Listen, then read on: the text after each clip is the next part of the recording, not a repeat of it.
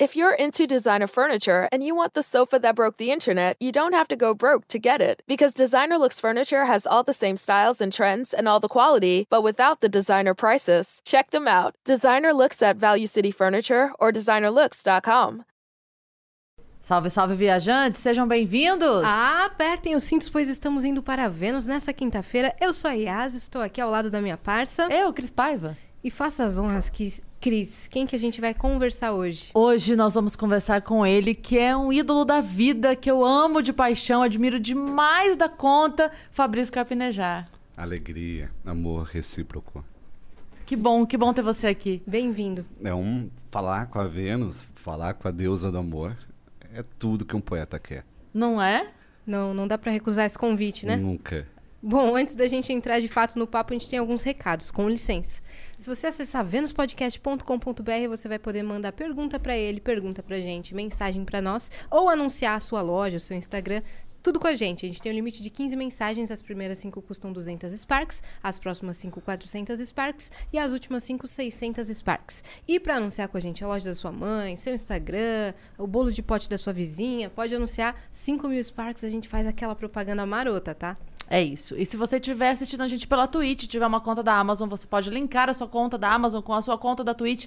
Com isso, você vai ganhar um sub grátis todo mês que você pode ofertar para algum canal e fazer alguém feliz. Então, faça-nos feliz. Exato. Sabia que você pode ter um canal de cortes do Vênus? Você está autorizado desde que você siga uma regra que é: espere esse episódio terminar, cara. Não seja precipitado, senão a gente vai te dar um strike e você perde seu canal.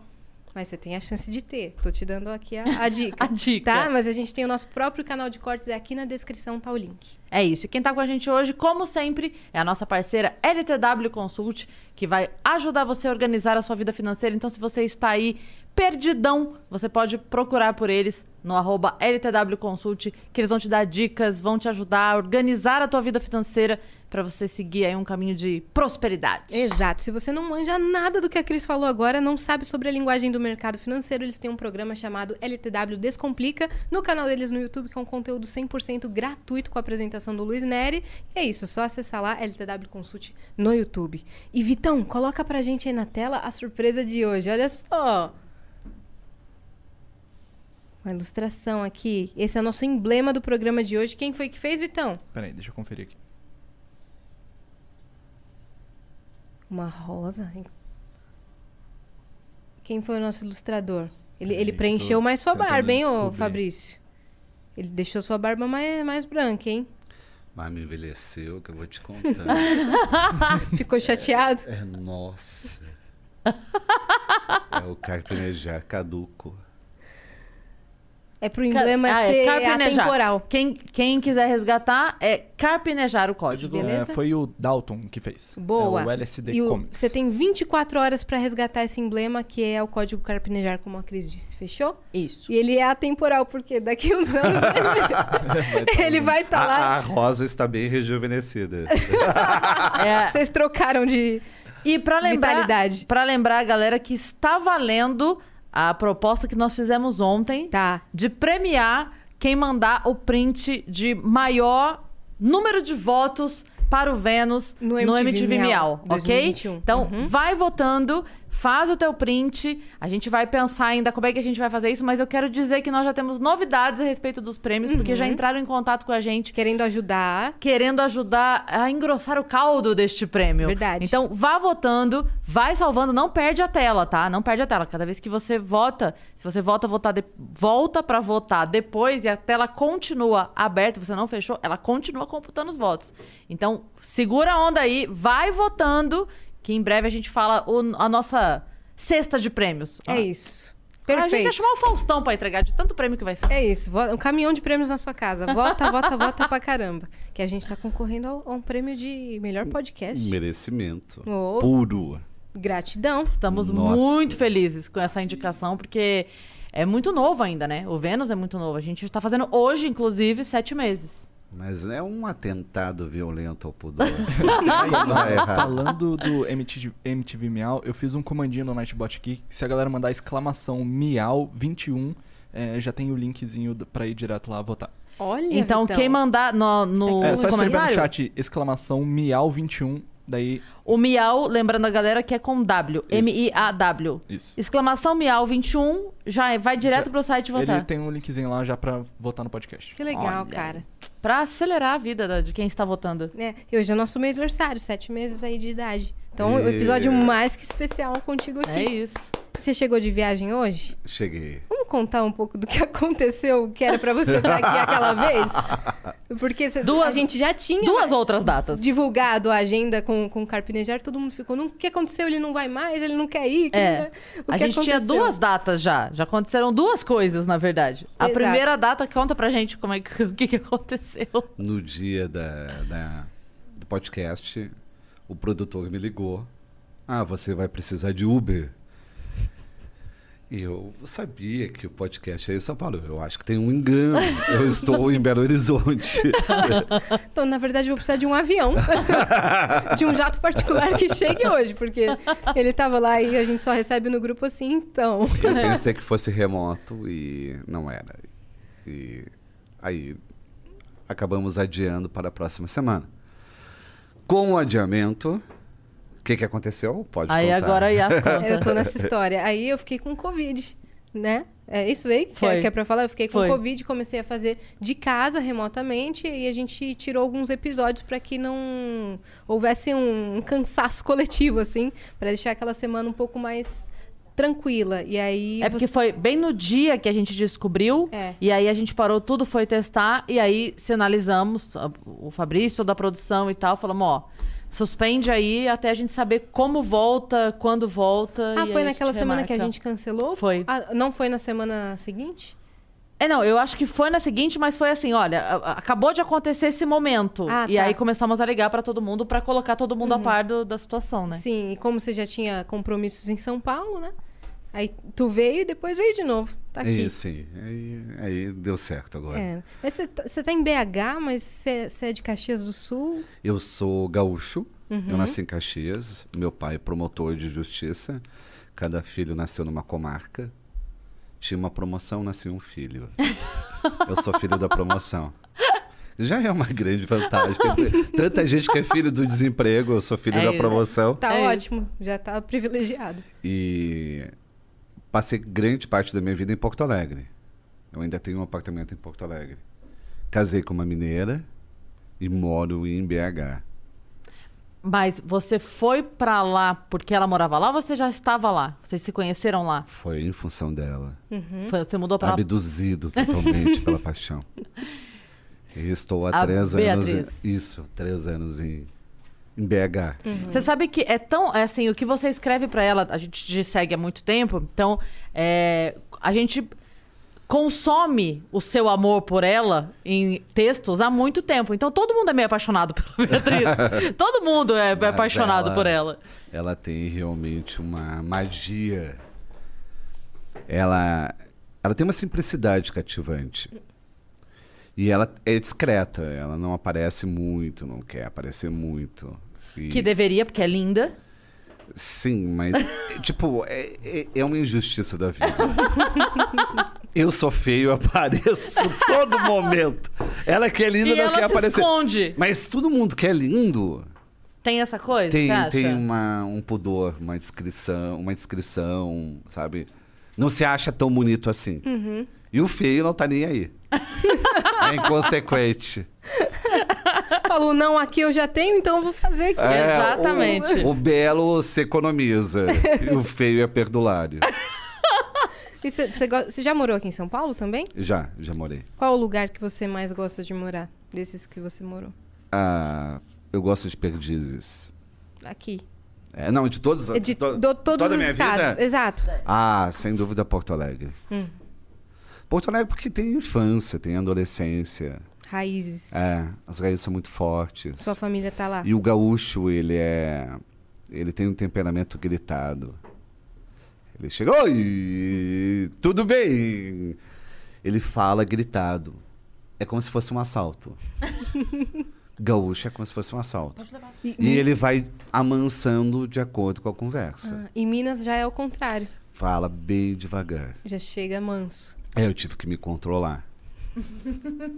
Eu, estou, eu tenho uma versão moderada de mim mesmo. Na padaria quero três pães. É, nossa, não, lá ainda chegaria e falaria três cacetinhos. É verdade.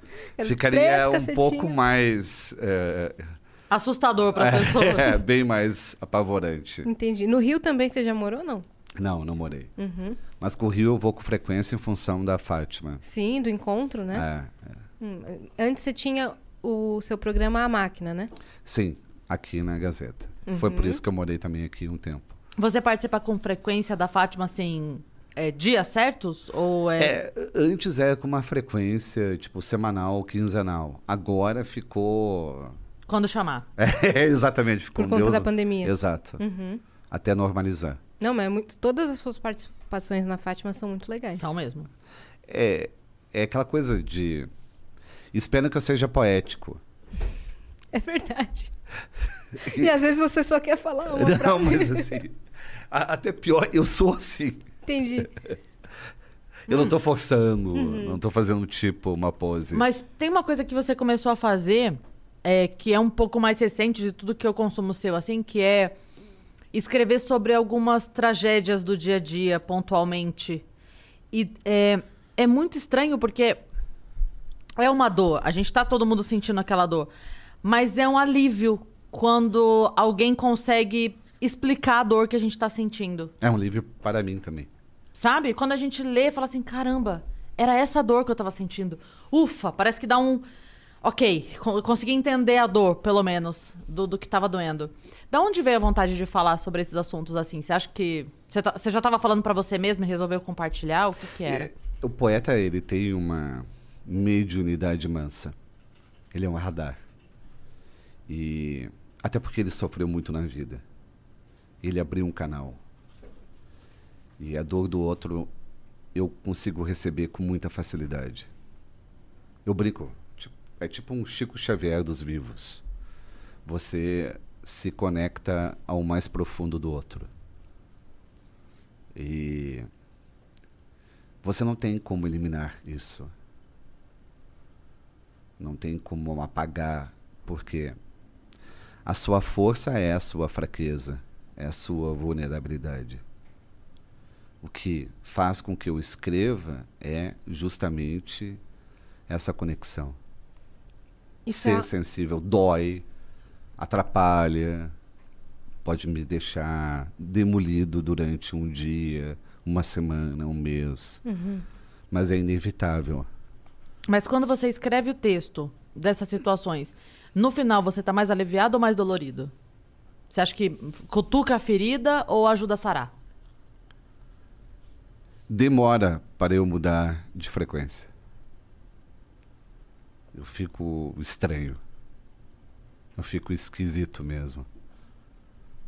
É. É como se você recebesse um- uma mensagem. É como se eu tivesse um WhatsApp espiritual. Não tem nada de tão paranormal assim, mas é como se fosse. Sim, sim. Porque você entra em detalhes em alguma tragédia, em algum sentimento, em alguma perda e não volta o mesmo. Sim. A dor nos modifica. isso, isso foi algo construído ou hereditário Infância. pelos seus pais Infância. serem poetas também? Talvez sim, uma boa percepção. Como a emoção sempre esteve à vontade em casa, eu tratei de usá-la o máximo possível. Uhum. Essa sensibilidade. É, mas como eh, eu tive uma reserva d'água de solidão, ou seja, eu fui muito só, muito solitário. Quando pequeno, eu desenvolvi a observação do sofrimento de quem estava próximo. Entendi. Meus amigos eu fiz pelo sofrimento. Quem eu via que estava sofrendo, eu já queria me tornar amigo. Quem estava excluído. Entendi. A rejeição sempre foi o, cubi- o cupido das amizades. O denominador comum ali. Eu tenho muita curiosidade de saber sobre sua infância, sua criação, como tudo começou até, até você chegar. a esse Fabrício quem você é? Como que é? Exatamente. Você acabou de falar que você era muito só. Eu não sabia dessa informação. Eu sabia que seus pais é, eram poetas, né? Então eu queria muito saber como foi a sua criação.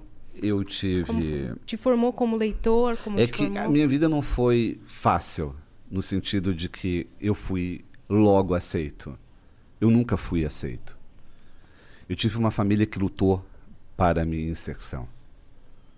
Mas, em termos sociais, eu fui sempre descartado.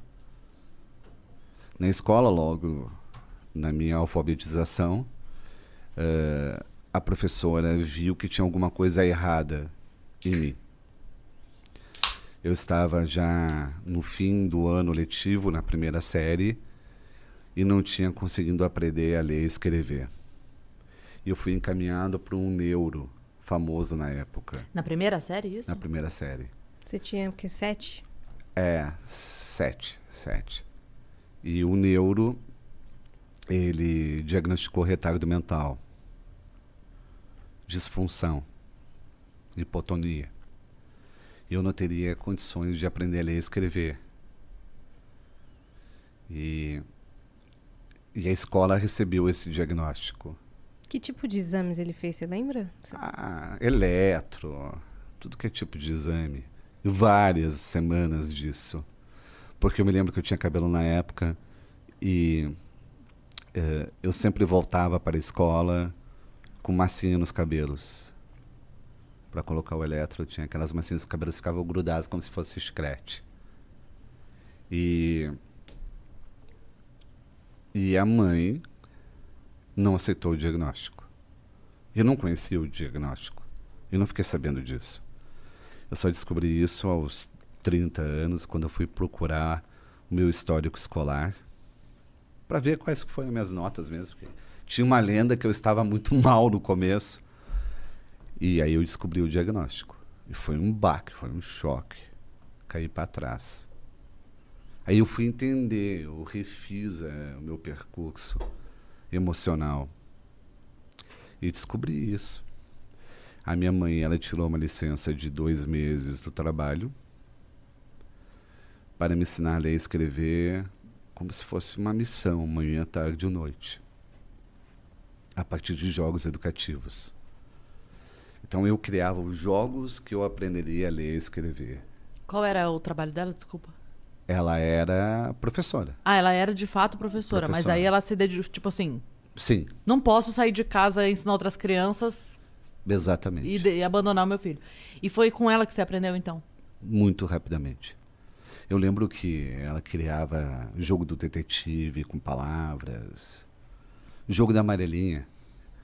A, a minha primeira louça de verdade foi a pedra, a laje, a calçada da minha casa. A mãe me fazia escrever na pedra.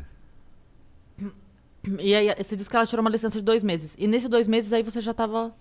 Dois meses depois eu voltei lendo e, e escrevendo E melhor que os meus colegas. Como é que foi isso na escola? Aí eu fiquei em recuperação, né? Porque eu tinha quase perdido o ano. E passei, porque aí eu só tirava ótimo, ótimo, Sim, ótimo. aí não.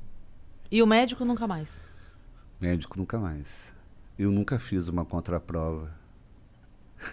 Não ia correr o risco. Não sei se médico tiver a- aí até hoje, ele Pois cai é, pra trás. Pois é. É, É, é a- Mas aí, mas de qualquer forma, o que, que aconteceu?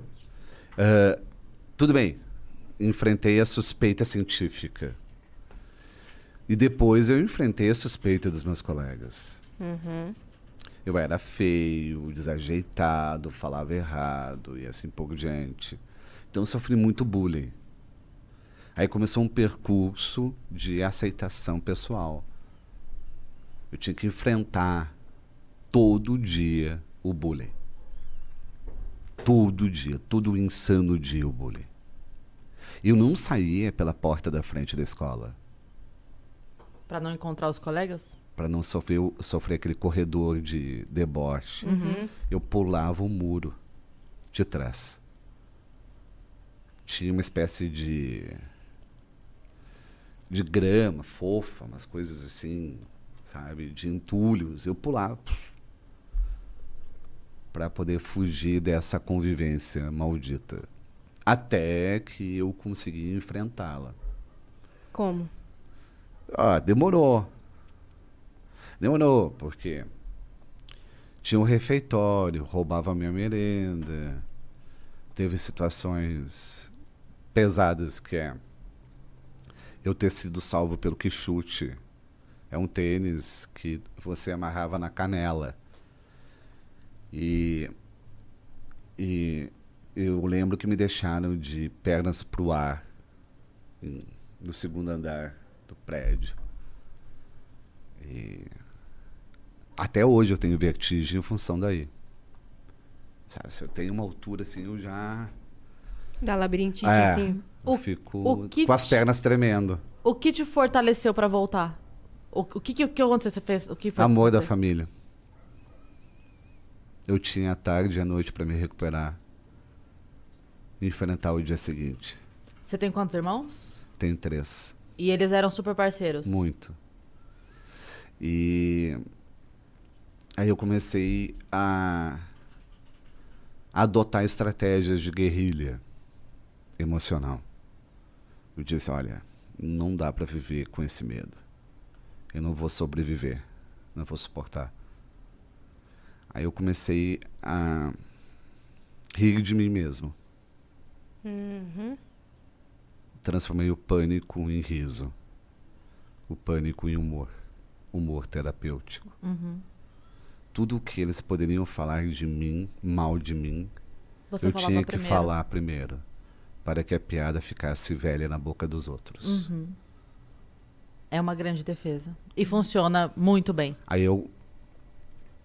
Se. Se eu sou rápido no raciocínio hoje, é em função disso.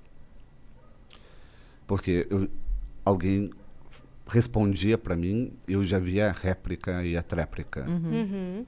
Eu já pulava na frente. E aí eu vi o poder da escrita, da arte marcial, da palavra. Foi meu judô, judô, karatê. Porque quem me agredia não imaginava que pudesse responder. Bem humorado. Uhum. Aí eles quebravam as pernas, né? É, quebravam as palavras. Uhum. E aí isso foi me fortalecendo. A escola não tinha conhecimento de nada disso? Não. É, você não podia denunciar. Você ainda ficava mais frágil Uhum. diante da turma. Dedo duro. Exato. Aí eu tentei conseguir algum destaque no esporte, futebol. E, e também não aceitava mais nenhuma ofensa sem dar trabalho para o outro. Uhum. fazer o outro suar, o outro tinha que se, ser mais inteligente do que eu. Aí eu passei a ser ofendido apenas por quem é mais inteligente do que eu. Entendi. E esse lance de você ser bem observador começou aí, Sim, nesses momentos de, de solidão. é inconsciente. Uhum. Eu olho, olho muito bem. Eu guardo as cenas. Eu desenvolvi o olhar para me defender. Então, nem é por mal. Mas eu olho vocês duas assim de um jeito que você não tem ideia, como se fosse um raio-x. Uhum, a gente imagina. um pouco antes da conversa começar, ele já estava até fazendo análise corporal aqui. Não que eu me sinta atacado aqui Não. de modo nenhum. Mas sabe. o, o que você vê com facilidade? Se a pessoa está feliz ou não está feliz. Se a pessoa está angustiada ou não. Se ela está precisando de algo. Se ela precisa de ajuda. Você consegue sentir isso fácil? Muito. Eu sou uma porta. E isso gasta você? Tipo, você fica. Quando você encontra alguém, por exemplo, e a, energia da pessoa não tá legal naquele dia, e você, você volta pesado, você sente que você pega. Eu não sou uma esponja. Não. Não, não é Ah, esponja. Ótimo. É melhor do que isso. Eu acho que se eu recebo uma energia negativa, ela vai voltar positiva para outra pessoa. Se você dá atenção, se você dá o que você tem de mais valioso, que é o seu tempo, você multiplica a eletricidade do outro. É, isso é um egoísmo dizer que você recebe a energia negativa do outro. Porque você não tem uma relação passiva com a vida. Então você tem uma relação edificante. Se alguém precisa falar comigo, é uma necessidade. E somos muito carentes. Se alguém dá atenção, realmente a gente passa a se ouvir. É como uma terapia. A terapia é uma conversa espelhada. Você escuta pouco o terapeuta, você mais se escuta. Mas é pelo terapeuta que você passa a se escutar. Ele te guia. Exato. E você passa a, a se conhecer, a se amar a partir dessa conversa espelhada. E eu só preciso estar presente inteiramente para que isso aconteça. É se vai dar um abraço, dá um abraço. Se vai dar os ouvidos, dá os ouvidos mesmo. Aí eu paro a minha vida naquele momento. Você recebe muita mensagem de gente contando os casos mais absurdos da vida, assim, com uma. Ai, assim, com uma coragem, né? A- co- Confidências absurdas das, das mais malucas possíveis, assim, das dores mais intensas até as confissões mesmo de erros, os mais grotescos possíveis. É, como é que começou isso? Da onde as pessoas falaram, pra esse cara eu posso contar? ele não sei. vai me expor, ele vai me dar um conselho legal. Ou Da onde veio isso? Como começou? É, Cris, você vai pedir conselho para quem você tem certeza que não vai tratar a sua dor como bobagem. Eu acho que foi isso. Para quem não vai dizer assim, ah, isso não é nada. Isso é drama. É, isso é drama, é um exagero. Eu, eu tenho essa percepção. Porque se a, se a pessoa parou para me escrever, organizar suas emoções, é que realmente ela está necessitando de um retorno. É algo Sim. especial. E, e não necessariamente em todos os casos você passa a mão na cabeça. Porque eu já Nunca vi você. Eu já vi você dando umas Não. é- bordoadas assim na pessoa pra ela acordar. É, eu acredito na radicalidade da sinceridade afetuosa. Eu não sou um coach. Eu não vou estar lá querendo aparecer. Eu penso, eu vou fazer esse trabalho difícil, de falar o mais difícil, mas com um jeitinho. E eu tenho a linguagem para o jeitinho. Para não querer ser óbvio, o senso comum, mas dizer assim, nossa, você precisa retornar, não tem nenhum problema de voltar atrás. A nossa cultura, ela é, é tirânica no sentido de que temos que andar para frente. Por isso que tem gente que permanece em relacionamentos abusivos e romances desastrados. Porque parece que elas nunca podem se arrepender, nunca podem mudar de opinião, que tem que preservar uma coerência absurda. Ah, se elogiou alguém, como que eu vou tirar o elogio? E nem notamos. É uma dificuldade de pedir desculpa para si mesmo. O orgulho não deixa, o orgulho trava, empaca.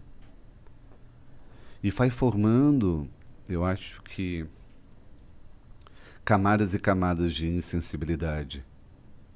Porque se você fica muito tempo pelo orgulho, você se torna indiferente à própria vida. Tem que escolher entre o orgulho e o amor. É muito difícil as pessoas escolherem entre o orgulho e o amor? Muito difícil. Porque o amor muda de opinião a todo momento. O amor é essa evolução. Não que você vai ter sido melhor hoje. Você pode ter sido melhor no passado, vai ter grandes momentos no futuro, vai ter é que não existe um, uma linha reta. Nós somos cardíacos. Temos alternância. If you're into designer furniture and you want the sofa that broke the internet, you don't have to go broke to get it. Because Designer Looks Furniture has all the same styles and trends and all the quality, but without the designer prices. Check them out. Designer Looks at Value City Furniture or designerlooks.com. Somos instáveis. E é um engessamento da nossa saúde emocional. Como se a nossa saúde emocional tivesse que ser sempre equilibrada. Eu sou tudo menos equilibrado. Como que você é equilibrado com a saudade? Como que você é equilibrado com uma perda? Como você equilibrado com uma raiva? Eu tenho vários momentos, os mais diferentes durante o dia. Eu sinto esperança, amor, fé, tudo num dia. E talvez na mesma hora. Eu sou cardíaco. Se eu seguir uma linha reta, eu vou estar morto. E a gente não aceita isso. A gente não, não aceita voltar atrás. Ó, errei. Ops, desculpa. Não.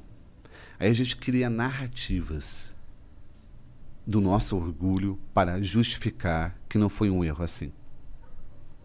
E é um erro banal, que vai se tornando tão maiúsculo, tão grande, porque você não consegue dizer chega, Aí eu começo a mentir para si mesmo. Ah, não é tão ruim assim. Tem momentos bons. É ruim, é tenso. Todo mundo nota. Aí você não consegue, porque você falou para o pai, para a mãe, para os amigos, para o irmão. Você não consegue recuperar a sua palavra. E sofre em silêncio. Não sei se faz sentido. Faz, faz muito sentido. Faz muito sentido. Eu lembro que quando aconteceu é, o lance da minha separação, um dos momentos mais difíceis foi exatamente eu ter que enfrentar as pessoas à minha volta Horrível, com não? elas descobrindo que aquilo aquela pessoa que eu apresentei e que trouxe para o meio para o convívio de todo mundo por uma falha minha porque daí a gente toma pra gente né a culpa então por uma falha minha de percepção de caráter eu estava fazendo toda a minha família sofrer pela atitude de alguém então eu fiz a minha filha sofrer eu fiz a minha mãe sofrer porque porque elas se apegaram a uma pessoa que eu trouxe. E que se eu não tivesse trazido, ninguém naquele momento. Então a gente toma essa culpa. Comovente mesmo. teu É? relato, Cris. Comovente mesmo. Corajoso e comovente. Porque você não teve culpa. Você não conhecia. É, mas a gente sente, né? Eu olhava a minha filha sofrendo, a minha mãe chorando. Eu falava. É, Mas não por... é. é, claro, mas é que na hora a gente fala assim: por que, que eu deixei essa E- pessoa e fazer vê parte só. da vida delas? Aí você se coloca para se cuidar por último. Você é protagonista da sua vida, da sua dor, do seu sofrimento. E você fica mais preocupado em sarar a filha, a mãe e os outros. Uhum. Por isso que muita gente fica com uma ferida sangrando durante muito tempo, que não cicatriza. Porque já chega a- o teu constrangimento com o que você sofreu. Aí você tem que acudir o sofrimento de tantos e o constrangimento de tantas pessoas fica inviável. Uhum. Daí, qual que é a libertação? Só falar para a filha, ó, eu errei. E deu. Mas não fazer, não fazer mais do que isso.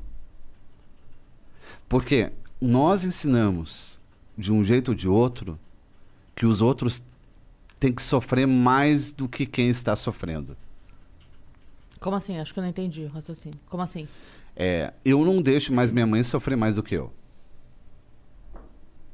Não. Não deixo. Por uma dor minha, não. Pode sofrer pela tua dor, mas não pela minha dor. Tu tem que dizer assim, ó, devolve a minha dor. Tira Porque as daí. pessoas roubam as nossas dores. E se doem por nós. Não a gente, a faz gente um escândalo, estardalhaço. A gente já passou dali, estão ali ainda rendendo. Ah, mas eu, só, eu chorei tanto por aquela sua separação. Não, é minha separação. Me devolve a angústia. Eu tenho esperança para essa angústia. Você não. E talvez eh, essa seja a grande libertação. Devolve minha dor, é minha. Mas se a pessoa não sofre também, a gente acha que a- aquela pessoa não, não se importa não, com a não. gente. Vê só. O que a pessoa pode oferecer é audição. Cumplicidade e amizade. Só. A dor do outro é impenetrável. O que eu faço é estar por perto. Eu não quero dar uma solução à dor do outro. Exato. Eu quero ficar perto. Estar perto é o suficiente. Não sei se vocês viram uma ilustração que viralizou essa semana. É uma, uma pessoa assim com uma bola toda emaranhada, confusa, entregando para outra e falando assim: Tó, eu não quero que você resolva, eu só quero que você veja. É isso. E quando a gente faz uma confissão a alguém, outra pessoa logo pensa: o que eu tenho a ver com isso? Nada. Você não é o centro do mundo. Tá, mas por que, que ela está me contando isso? Está contando porque ela quer contar, quer pensar em voz alta. Somente isso. Não precisa dar uma solução. Sim. E a gente sempre pensa num, num conselho moralista, um conselho funcional. Ah, eu vou dar uma solução. Então, pede demissão. Então, se separa. Então, n- não. É só ouvir. Sabe que eu postei há pouco tempo, eu postei no Instagram uma seleção de mensagens que eu recebi. é, desde que aconteceu o lance da minha separação, eu nunca tinha falado abertamente sobre isso e eu falei há pouco tempo, então as pessoas se sentiram eh, a liberdade e a vontade de compartilhar comigo algumas histórias.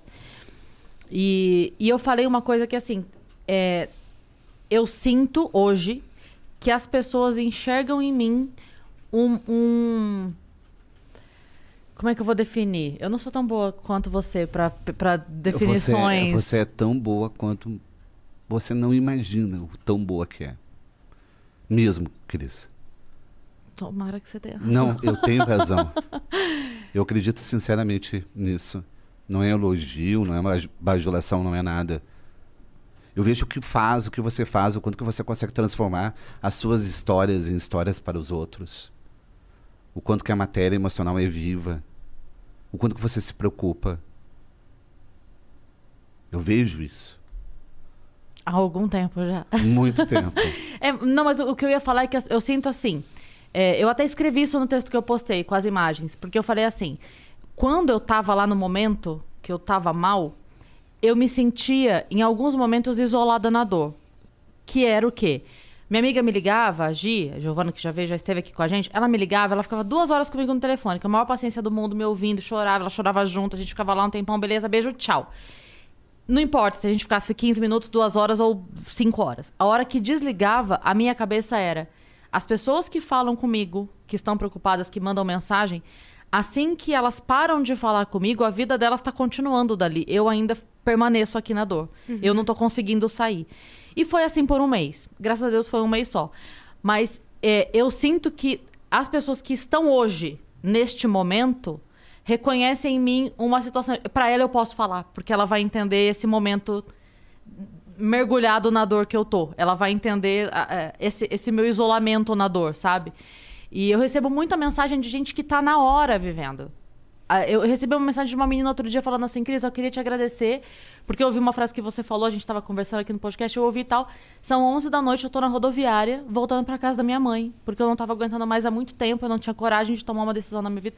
E eu fiquei assim, meu Deus, a vontade era ligar e falar, você tá bem? Pelo amor de Deus, me avisa quando chegar, sabe? Porque é, é muito emocionante receber o relato das pessoas. E eu imagino como é pra você. Te- teve alguma vez que chegou algum que você ficou desesperado, assim? De, de querer ajudar mais do que com um texto? É, eu entendo muito essa situação, mas eu fico tranquilo. Porque todo pedido de socorro é pontual. É para ter acontecido naquele exato instante. A pessoa está preparada para falar naquele exato instante. Ela está preparada para ouvir naquele exato instante. E todo mundo que vem uh, pedir minha opinião, eu sei que é veterana no seu sofrimento. É veterana no seu silêncio. Ela demorou muito até chegar àquele momento pontual. Porque não tem como uh, eliminar um, uma dor, se despedir da dor. É ela que vai embora. É muito diferente de uma tristeza. Se tem uma tristeza, você tem que saber mandar a tristeza embora. A tristeza é o superficial. É aquilo que é uma incomodação, é um desconforto. Você não pode ficar muito tempo com a tristeza. A tristeza é sempre hóspede. Hóspede não pode ficar muito tempo. A dor não. A dor já vai morar contigo. Uhum. E você deve ter sentido isso na, na sua vida. A dor não ia embora. O que você pode fazer é, já que você vai morar comigo, vai ter que trabalhar. A gente precisa colocar a dor a trabalhar, a dividir as contas, a dividir outras preocupações. Porque a dor é muito narcisista. Ela só quer que você fique à disposição dela. Uhum. Então ela está deitada no sofá. Ah, me traga comida. Liga a TV para mim. Ela só quer ser mimada. Mimada. Não, levanta, tem as suas próprias pernas. Vai lá fazer a comida. Usa o que tem na geladeira. Isso modifica, é isso que aconteceu contigo. Não que a dor tenha ido embora. Tu colocou ela a trabalhar. Uhum. Por isso que eu tenho muito medo da dor do luto, assim. Eu nunca passei por isso, mas. Porque todo mundo fala, a tristeza um dia vai embora. Mas a dor do luto e a saudade permanece. A dor do luto é como se fosse uma panela de pressão. O que, que, que você faz com uma panela de pressão? Não sei se cozinha ou não. Você não tem como abrir a panela. Uhum. Tem que soltar a fumaça aos poucos. É um processo. Processo lento. Porque com a morte, com o luto, não é a outra pessoa que morreu. Ela continua contigo, você continua lembrando dela. É você que morreu para ela. Você não tem saudade do outro. Você tem saudade do que você nunca mais será para o outro. Caramba. Você pensa não no abraço que você não vai dar, no beijo que você não vai dar.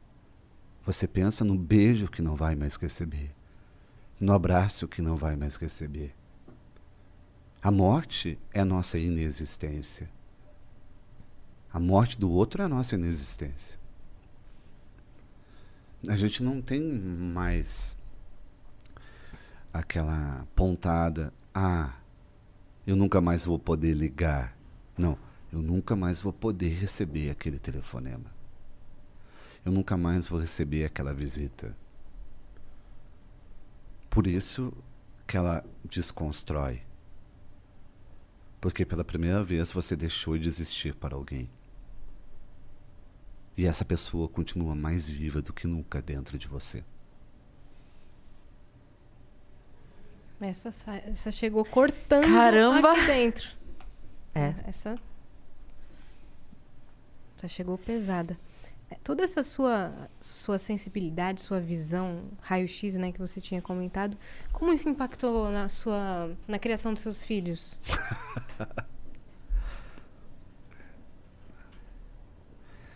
Ah, eles sabem quem eu sou.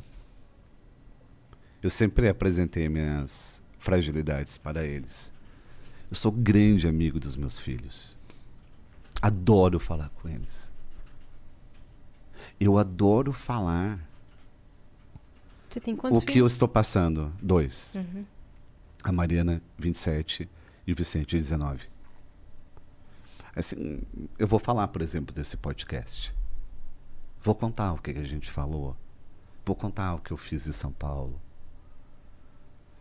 É, nós temos. Eu, eu vou dizer assim, ó. Eles não moram mais comigo. O Vicente mora num apartamento em Porto Alegre e a Mariana mora em outro apartamento em Porto Alegre. É, com os filhos, os filhos são as pessoas que eu mais falo durante o dia. Mais falo. Se eu estou falando com o Mariano, com o Vicente, é uma, duas horas de telefonema Diariamente? diariamente. Aí eu curto muito tudo. Pra eles é, é- é fácil assim também? Não eles são de, sei. de outra geração que não, não sei se Não. gostam tanto de telefonema. Ah, nós somos amigos além de gerações. Eu sinto que eu não tenho a minha idade quando eu falo com eles, e talvez eu acho que eles não sintam que têm a idade. Não são, não sei como sente também em relação a isso, mas a idade não pesa. Uhum. Não é uma barreira ali. É uma visão superficial desse amor atemporal. Vocês têm amigos em comum? Temos. Eu, eu perguntei porque isso é uma coisa que é, faz muito sentido pra mim. e A, a minha é Mariana também. Faz muito sentido pra gente, isso.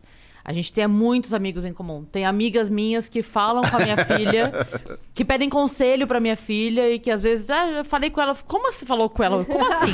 Quem te autorizou? É minha amiga. a falar com a minha amiga. Devolve a minha dor, né? Devolve minha amiga. É minha. Então a gente tem muito isso, assim. Tem amiga dela que me liga pra fazer surpresa pra ela e aí a gente combina. Então, é, isso faz muita diferença. E eu também é a pessoa com quem eu mais falo por todos os dias. Com é, toda é- é capacitação afetiva dos filhos. É- é- eu peço conselhos para eles. Eu pergunto o que eles acham. E suporto a resposta. Uhum. É, é isso que é entra- entrar de mãos dadas no mundo adulto com os filhos. E eu tive um sonho. É muito doido com- receber conselho de filho, Ah, né? é, é, eu tive um É sonho. muito maluco. Fazer sentido, né? É muito maluco isso. Eu tive um sonho. Porque eu, eu tô me despedindo deles, né? Você se despede. Eu tive um sonho esses dias que era. O Vicente estava morando em BH, estudou lá no Colégio Santo Antônio, antes de entrar na, na Relações Internacionais na Federal em Porto Alegre. E eu tive um sonho que era. Fi- Ficaram parte das roupas do Vicente no quarto dele, né? Aí eu fui abrir o quarto do Vicente e vi que nasceu um outro Vicente das roupas dele. E vi o Vicente conversar comigo. Eu sabia que não era o Vicente, porque o Vicente está em Porto Alegre. E eu não sabia o que fazer com aquele Vicente. Porque ele tinha o rosto do Vicente, o biotipo do Vicente, mas não é o Vicente. No teu sonho você tinha plena consciência Eu que tinha não era plena- ele. não, não é meu filho mais. Esse não é meu filho. Meu filho tá. Mas o que, que eu posso fazer com essa pessoa que tá aqui? Brotou aqui. O que, que eu posso fazer com ela? Aí eu falei com a Beatriz, Beatriz, eu acho que a gente tem que levar ele para almoçar conosco. E eu ficava No aquele... teu sonho você pensa na Ah, solução. Isso, isso. Eu ficava com aquele mal-estar. Tá, mas não posso deixar essa pessoa aí sem comida, sem carinho, sem nada. Vem a saudade. A saudade faz uma cópia da pessoa na nossa vida. Às vezes eu estou conversando com a saudade do meu filho, mas não é ele. Eu sei que não é ele. É ter essa consciência. Uhum. E a saudade é como se fosse uma vida paralela que você cria de uma pessoa que você ama. por exemplo. Ah, eu estou casado há seis anos com a Beatriz. A saudade deve ter surgido há quatro, cinco anos. Eu não tenho o mesmo tempo de relacionamento. E ela vai crescendo. Então, além da Beatriz, tem a saudade da Beatriz. Uhum. São paralelo. duas, são duas vidas paralelas. Eu não sei se eu fui muito metafísico agora, mas é como se tivesse uma vida paralela. Uhum. Tem pessoas que tu pode viver 30 anos, mas só passar a sentir saudade nos últimos dois anos.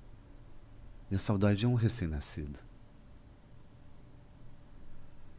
O mais bonito é quando a saudade chega quase com a mesma idade de quem você sente saudade. Por que será que às vezes essa saudade demora a chegar?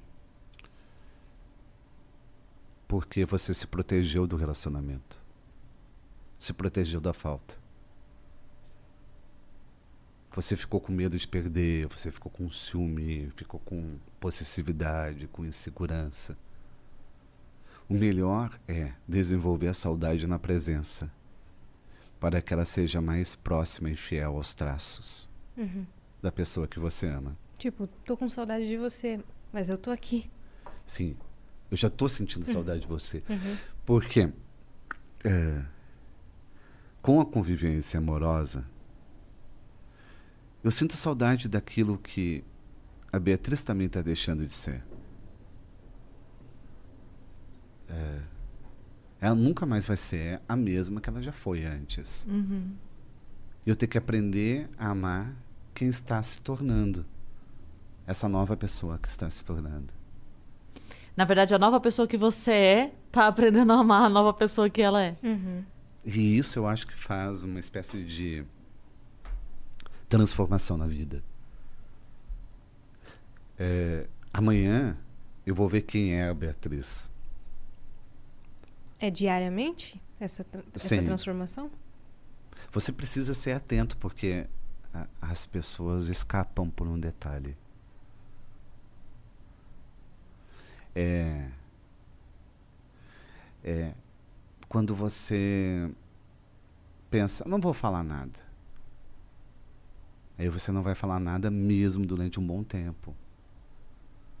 E toda a estranheza, que é, ah, você está estranho, a gente usa como se fosse uma intimação, uma censura. O estranho é muito bom quando a pessoa fica estranha. É muito bom quando a pessoa fica estranha. Se ela está estranha, significa que ela está diferente, que ela está mudando, que ela está evoluindo, que ela está crescendo, que ela está gostando de outras coisas. Quando a gente fala, você está estranho, a gente está dizendo, para, para. Não Volta. amadurece, volta, volta a ser quem você era. E relações acabam, acabam porque as pessoas se atrofiam. Elas precisam crescer de acordo com seus sonhos. Você lembra um momento assim que você ressignificou a palavra estranho pra você? Eu sempre fui estranho. Por isso que pergunto, você falou que É. sempre te chamavam de estranho. Então, estranho para mim nunca foi negativo. Uhum. Sempre foi positivo. Eu quero que minha esposa e que meus filhos sejam cada vez mais estranhos. Sendo mais estranhos, são mais independentes. Sendo mais independentes, são mais autônomos. Sendo assim, eles não precisam de mim. Que o estranho gera mudança, mudança gera evolução. E Entendi. não precisar de mim não é uma hostilidade. É grandeza da parte deles. Eu não preciso ser necessário. A gente tem uma ideia de que quer ser imprescindível e quer ser inesquecível para alguém. Eu já sei que cada um vai me lembrar de um jeito diferente. Isso é tão tocante. É, é, eu não sei o que eu vou gerar de mais saudade no meu filho, ou na minha filha ou na minha esposa. Não sei. E serão instrumentos tão diferentes. Não sei, de repente meu filho vai sentir saudade porque jogava general comigo. Minha filha vai sentir saudade quando eu corrigia os seus temas escolares. Eu não sei, eu não sei. Ou pode ser uma comida, pode ser lasanha, eu não sei. E para as outras pessoas, suas frases chegaram a um ponto final, assim. Não vai ter uma nova frase dele. Não, mas Não vai ter um pensamento, vai um ter, se- livro. vai ter sempre uma segunda interpretação daquela frase ou uma outra interpretação de um livro. Não, aquilo vai continuar vivo, mas não vai ter um material novo. Não. Mas a gente não tem que se prender a isso. A gente sempre se prende o que eu vou deixar para o outro. E isso faz com que você se acovarde. Você se acovarda. E para para proteger aquilo que você já fez. Aí você fica com medo de perder reputação. Ai, Cris, Yasmin, reputação não serve pra nada. Não serve pra nada. As pessoas vão gostar e vão desgostar de você com uma grande facilidade. Quem riu de mim pode estar hoje me aplaudindo. Quem está me aplaudindo pode rir de mim. A gente não nasceu para ter torcida. Eu acredito sinceramente nisso. E a coragem solitária. Nem na nossa família a gente é unânime. Sim. Tem horas que o pai gosta mais da gente, nos procura, hora a mãe, hora um irmão. E eu não quero aprovação, eu quero fazer bem feito.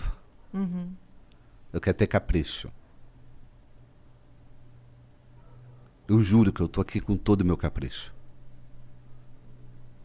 E isso que você falou sobre é, eu não, não quero ser necessário, não precisa ser necessário, né? Eu acho que é uma grande prova de amor é, você, você se permitir não ser necessário aos filhos. É uma grande prova Ah, de amor. é- Porque é, é, horrível. É horrível. Então. Não pensa que é fácil. É horrível. É aquela sensação de ensinar a andar de bicicleta. é verdade. Ah, você empurra, você se sente muito útil empurrando, você se sente muito útil segurando aquela bicicleta durante aquele percurso correndo, e de repente solta.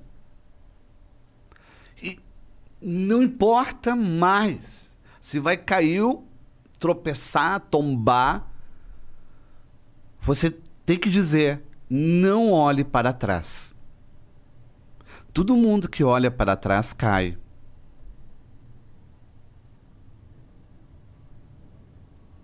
É um treino do adeus.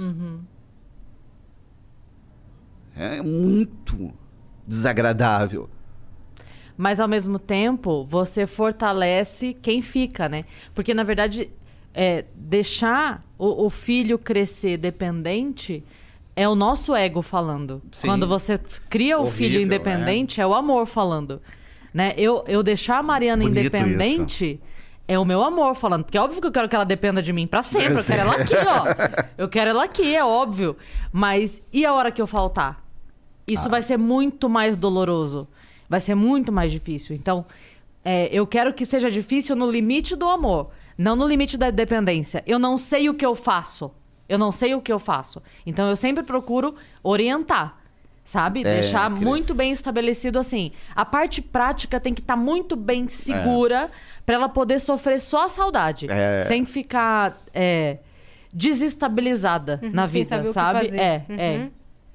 Isso é, para mim pega muito isso. Deixar um- uma a parte prática tem que estar muito certinha, sabe? Então, tudo que eu faço, qual- qualquer seguro de vida que eu faço, eu, Má, ó, é isso aqui, é tal coisa, Eu é tal banco, é, também, é senha- é. essa senha, é isso aqui, não sei o que, não sei o que. No começo ainda era uma coisa tipo assim, credo, mãe, credo. Eu falo, não, não é isso. Não é credo. É e aí, tá bom. A gente não sabe. Eu, eu espero que eu não tenha chegado nem na metade da minha vida ainda. Mas a gente não sabe. A gente não sabe se é amanhã ou daqui 50 anos. A gente não sabe. Então eu não quero que, além da dor, tenha o desespero do e agora? E agora? Onde eu vou? Que imobiliária tá esse apartamento? Onde que tá o financiamento desse carro? Que lugar. Eu não quero esse desespero. Pra além da dor que já vai ser muito, eu espero. Mas é assim. É, os pais morrem em vida para garantir a liberdade dos filhos. Uhum. Eu já morri várias vezes também. E não somente na bicicleta, são vários momentos que você diz não olhe para trás. E é difícil.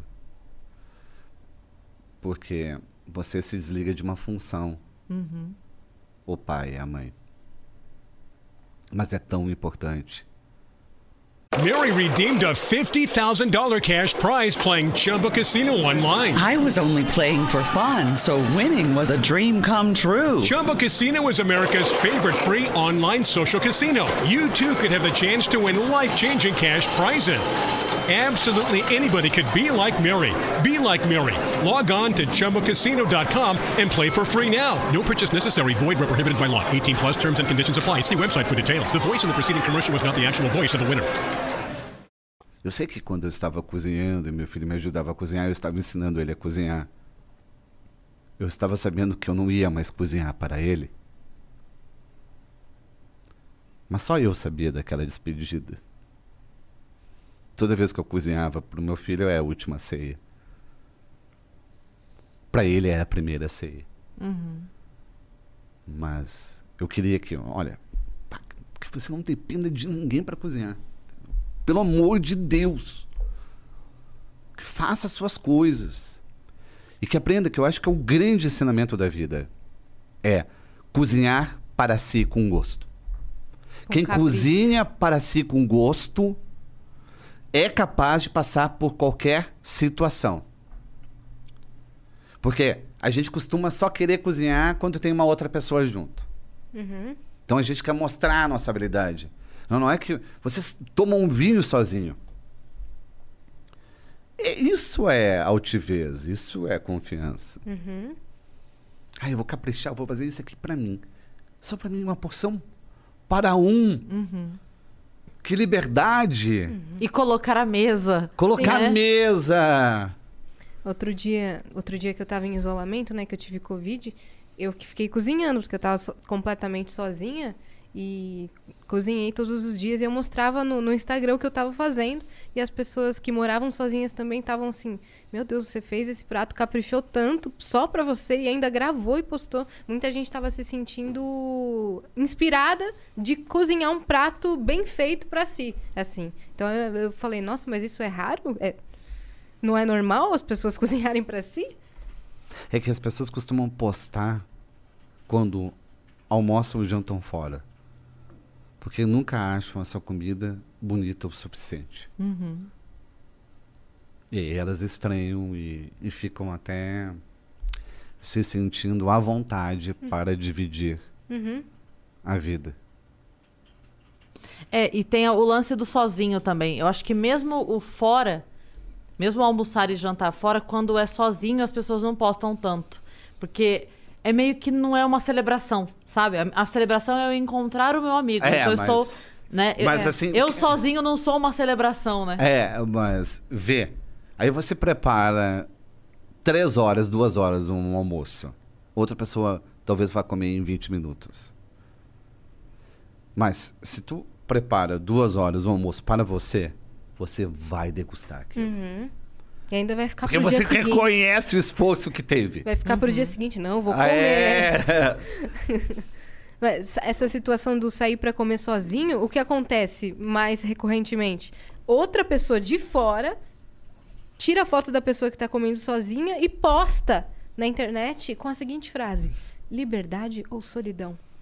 Quer saber, quer saber um medo meu é eu sair pra comer sozinha e vir uma pessoa e clicar e falar liberdade ou solidão. Aí você responde filha, assim, é pressa, que eu tô trabalhando demais. Se eu tivesse tempo, eu tinha ido da minha casa comer. Filha, tô- é alimentação, é sobrevivência. É, é- é um risco que eu não corro, porque normalmente eu tô comendo dentro do carro. Quando eu almoço antes de vir pra cá, eu estou almoçando no caminho, assim, ó, na marmita. Então não, não dei. Eu preciso melhorar meu isso filme, pensando bem agora. Liberdade ou solidão? A pessoa tirando foto da Cris Paiva no semáforo comendo. Meu Deus. É, e sobre relacionamento, que a gente falou bastante sobre filho e sobre. é, você recebe muita mensagem de gente assim com problema, meu marido, minha mulher, né, a ex, ou sabe, não sei, Dá, ou é- ciúmes. Como é que é essa. E- e- Esse é aquela coisa assim, é, é- é gostar mesmo muito do livro, eu, eu tenho essa visão, pra querer repetir o final. É um livro lido esse. Tu tem que ter gostado muito dele mesmo pra que, querer repetir o final. Tu sabe o final. Tem um desgaste, tem uma perda, tem um empobrecimento da experiência. Você, na verdade, está tentando eh, não repetir. Você está tentando estragar a saudade. Aquilo que já foi bom. Porque não tem como ter um adicional. E tem muita gente que quer voltar. Tem uma É. reincidência. A reincidência, a reconciliação, eu acho que é o grande. É o grande foco de tudo que eu recebo. Olha como é bonito a diferença do poeta do- com o humorista. Você fala assim, o ex é um livro já lido, que a pessoa gosta muito e quer repetir o final. E eu já penso assim que o ex é igual você comprar um carro que foi seu antes. Que ele Ah. volta com os mesmos problemas e mais rodado.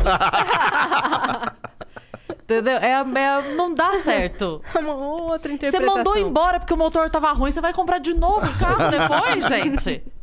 Não vai, tá ah, ruim. gostava daquele barulho no arranque. Sim, agora tá com acostumado. 400 mil quilômetros. Você mandou embora com 180. Não volta esse carro, menina. Mas é, tu- você está superestimando o ex. Ele não rodou tanto assim.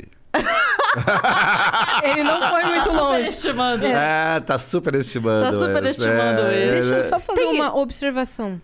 O seu fone tá errado. Não, não, acho que tá de propósito. Não, tá aqui. É, esse lado tá errado, sim. Ah, você sabe É que tá? Beleza. É, é Ufa. pra ouvir, Aham. assim... Pra ouvir a vida real de um lado é. É. e o outro lado. Beleza. É que eu achei que você tinha colocado. Que eu ia perguntar, Tadinha, eu calma. pensei, o que, que aconteceu de errado? Não, Não, isso é aí é fone. estranho. O que é estranho é íntimo. É, fui só fazer O essa que eu ia falar? Calma. Sumiu alguma coisa que eu Não, falar. você tá falando sobre a rodagem. É. É, que a gente. Ah, não, eu ia perguntar se é verdade aquela história que é, os homens mentem pra mais e as mulheres mentem pra menos. Totalmente. É? Totalmente. A mulher não conta nem metade do que ela viveu. E o homem exagera. O homem colocou metade a mais do que ele viveu. É que o, o, o, o, homem, ele. Ele tem um grande problema de, de distorção, né? Distorção de memória. E a mulher já é mais para omissão da memória. E o homem, ele acha que tem que contar tudo o que viveu. E tem uma dificuldade para escolher, para filtrar, para selecionar.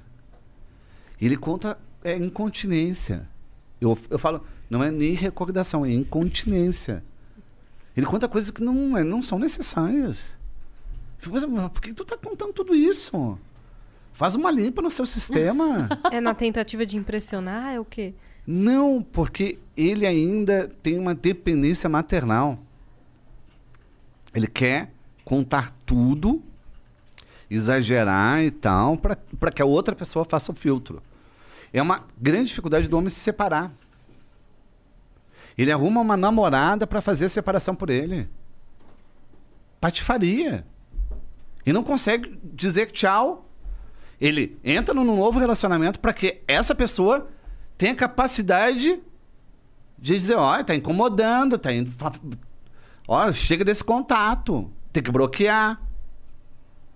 Porque ele não consegue sozinho. Não consegue sozinho. E por que que não consegue?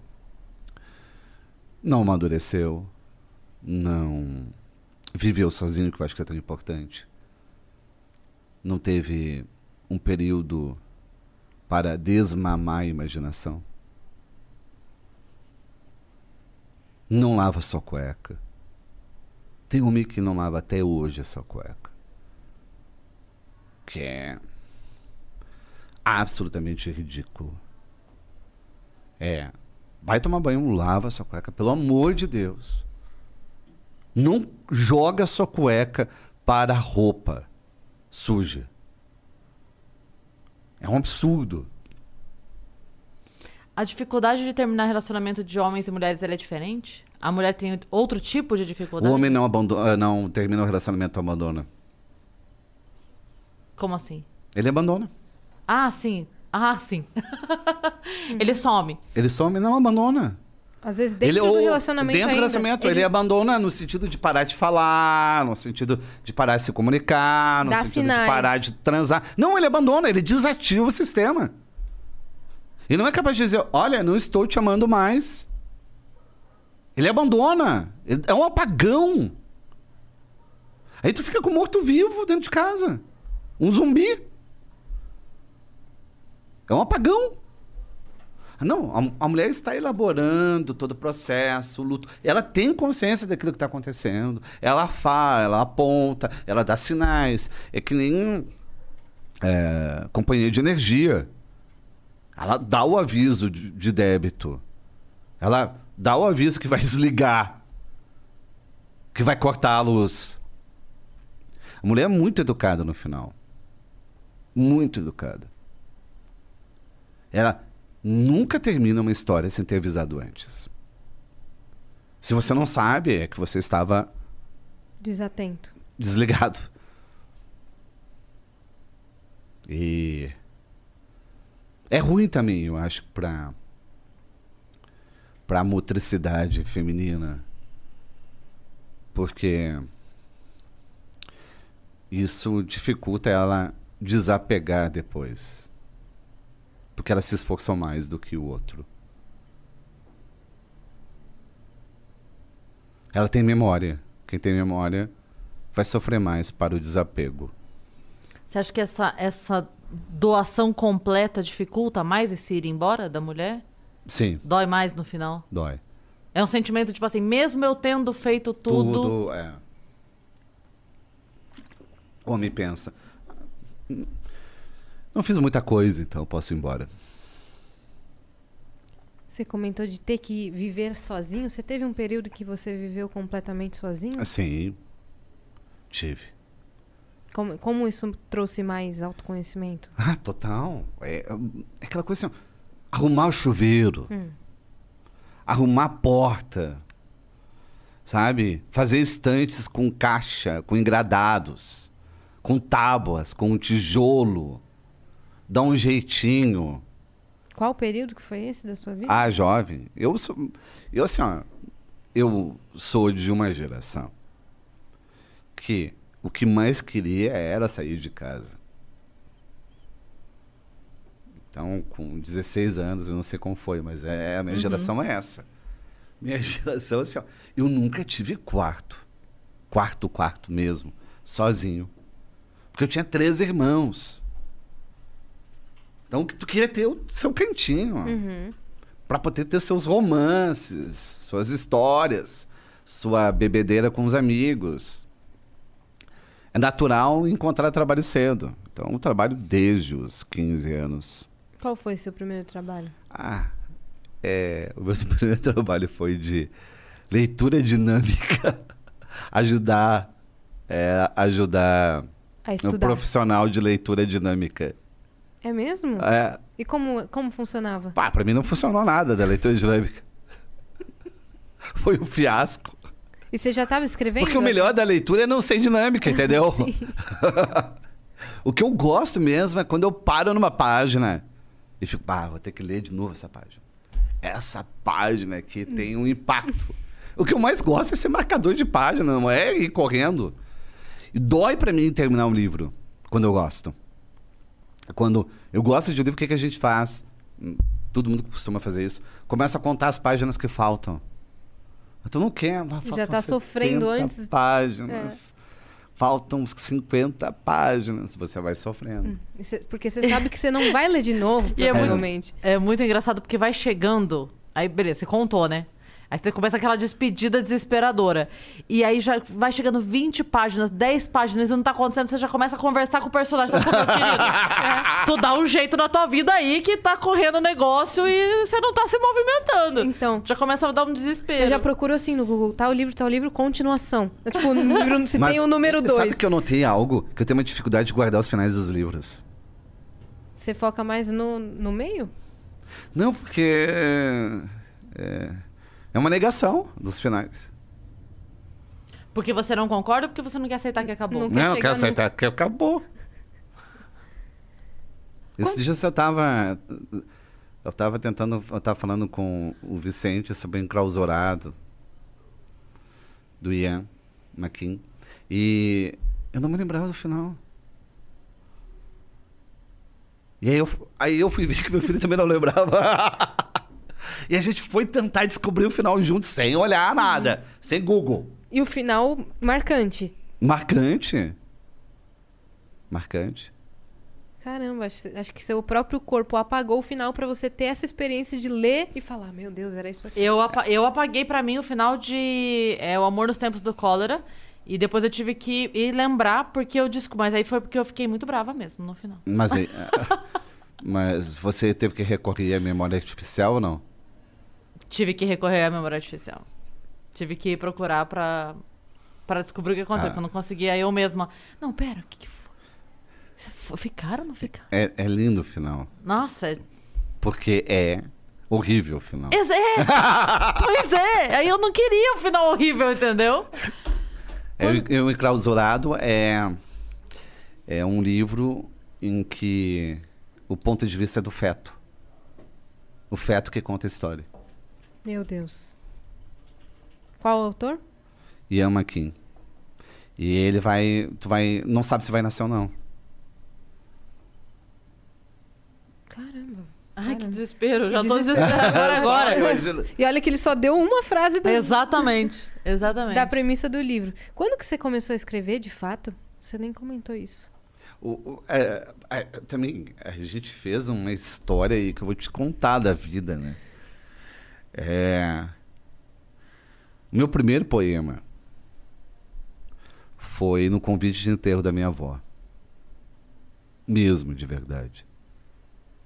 A minha avó morreu e eu escrevi tinha passado pela alfabetização mágica da minha mãe, né? E aí, o meu avô tinha morrido quatro anos antes da minha avó. E aí eu faço um poema dizendo que minha avó chegou no céu antes do meu avô. Ela é muito generosa, bondosa. Eu sinto muita falta da minha avó. E tanto que eu gostaria de ter cozinhado para eles. As melhores comidas são da minha nona. Família italiana? Melhores comidas. Ela é como se fosse aquelas casas italianas antigas. Transparente. A vidraça vai para a área externa e a veneziana por dentro. É uma pessoa que tinha o vidro na frente. E o vô me ensinou a caminhar. A avó, eu me lembro dela me guiando pela horta, pelo galinheiro. Então, existe uma riqueza olfativa. É, não são apenas palavras, são cenas, acontecimentos. Eu lembro perfeitamente ela lavando roupa e os figos caindo no tanque. E ela não se importunando com a queda dos figos.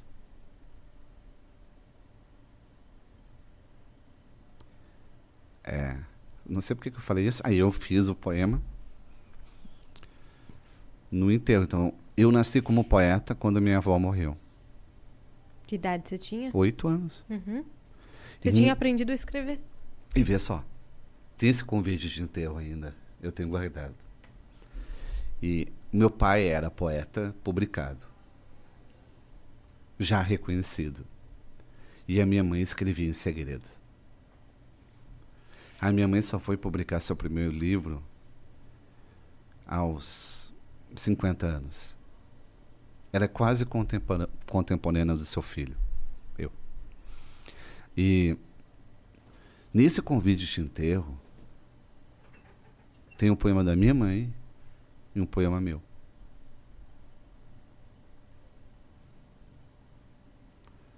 Os dois na sombra. Como se fossem gêmeos da mesma ferida. Eu como neto, ela como filha.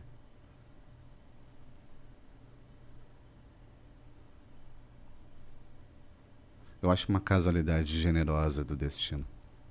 Sim. Com certeza. E depois disso você. é, vol- Me- eu escrevia cartas, eu fui escrevendo. Ah, aí a minha mãe, o que, que ela viu? Que eu precisava me proteger. Então, é, eu tinha um caderninho para toda a disciplina. E a gente se reunia até para fazer todos os cadernos eram encapados com papel presente. É uma grande festa, a véspera do primeiro dia, que Aham. tinha que Sim. encapar todos os cadernos. Minha mãe encapava os Com meus- celofane e o papel presente. Sim. Sim. Aí eu sinto o cheiro até Etiquetar. agora disso. Sim. Etiquetar, colocar o nome. Exato. E a, a gente não tinha muitos recursos, porque houve a separação dos pais, a mãe teve que reiniciar a sua vida. E a mãe me separou um caderninho a mais. E eu disse, mãe, para que que esse caderno? Já tem caderno para todas as atividades. Não, esse caderno é para você escrever o que sente. Nunca deixe de escrever aquilo que você sente.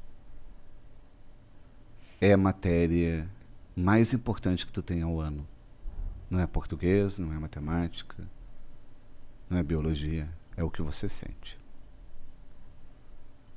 E você é seu professor. Ah, nossa, isso aqui abriu o portal para mim. Eu tenho todos os cadernos de todos os anos. Em alguns momentos eu peguei re- recuperação. Mas você se deixou passar. Eu Deixei. Eu não queria perder minha turma.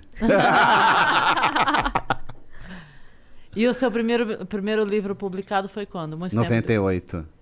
As Solas do Sol, um livro de poesia. E eu tive três livros antes. Dois eu queimei. Um eu perdi num café. E era um tempo que não tinha cópia, não tinha computador. Você escrevia à máquina. Eu lembro que eu esqueci o livro que eu estava escrevendo, já estava bem avançado, num café da Universidade Federal. Nunca reencontrei. Alguém tem esse livro. Tem, com certeza. é doido pensar, né? Ah. Que alguém tá com a sua obra e nem Hum, sabe. Sempre que eu vejo um livro de poemas, eu penso, vai Será? surgir o meu livro, a- aquele. aquele perdido. Pode Eu- ser. Vai chamar na cafeteria o, o livro. Não, mas é, você fica meio paranoico. Claro. E os outros dois eu. Eu perdi prêmios literários porque tu tentava participar. Aí eu perdi o prêmio. Tem razão, não tá bom ainda. Não tá bom. Na verdade, não existe o primeiro livro. Você publica o seu terceiro. Opa, Que susto. que susto mesmo. Psicólogos é a força da palavra dele. É. É, mas você. Você acaba publicando o seu terceiro. Porque os dois primeiros são só treino, É ensaio. ensaio. Você vai se. eh, perdendo a vaidade. Os dois primeiros são vaidade. É que. Nós somos um país que tem uma grande desigualdade social. E quem é culto é pernóstico. faz questão de se isolar e se distanciar pelo conhecimento. Eu acredito no conhecimento aplicado. Sábio é quem não precisa provar que sabe. Que não constrange, não humilha. Não faz prefácios vivos. Não fica se achando. Não fica esnobando. Não fica dizendo, ah, você não sabe isso ainda? Não aprendeu? Não sei se vocês sentem isso, mas é uma cultura da intimação intelectual e não da intimidade intelectual. Nós não queremos democratizar. Parece.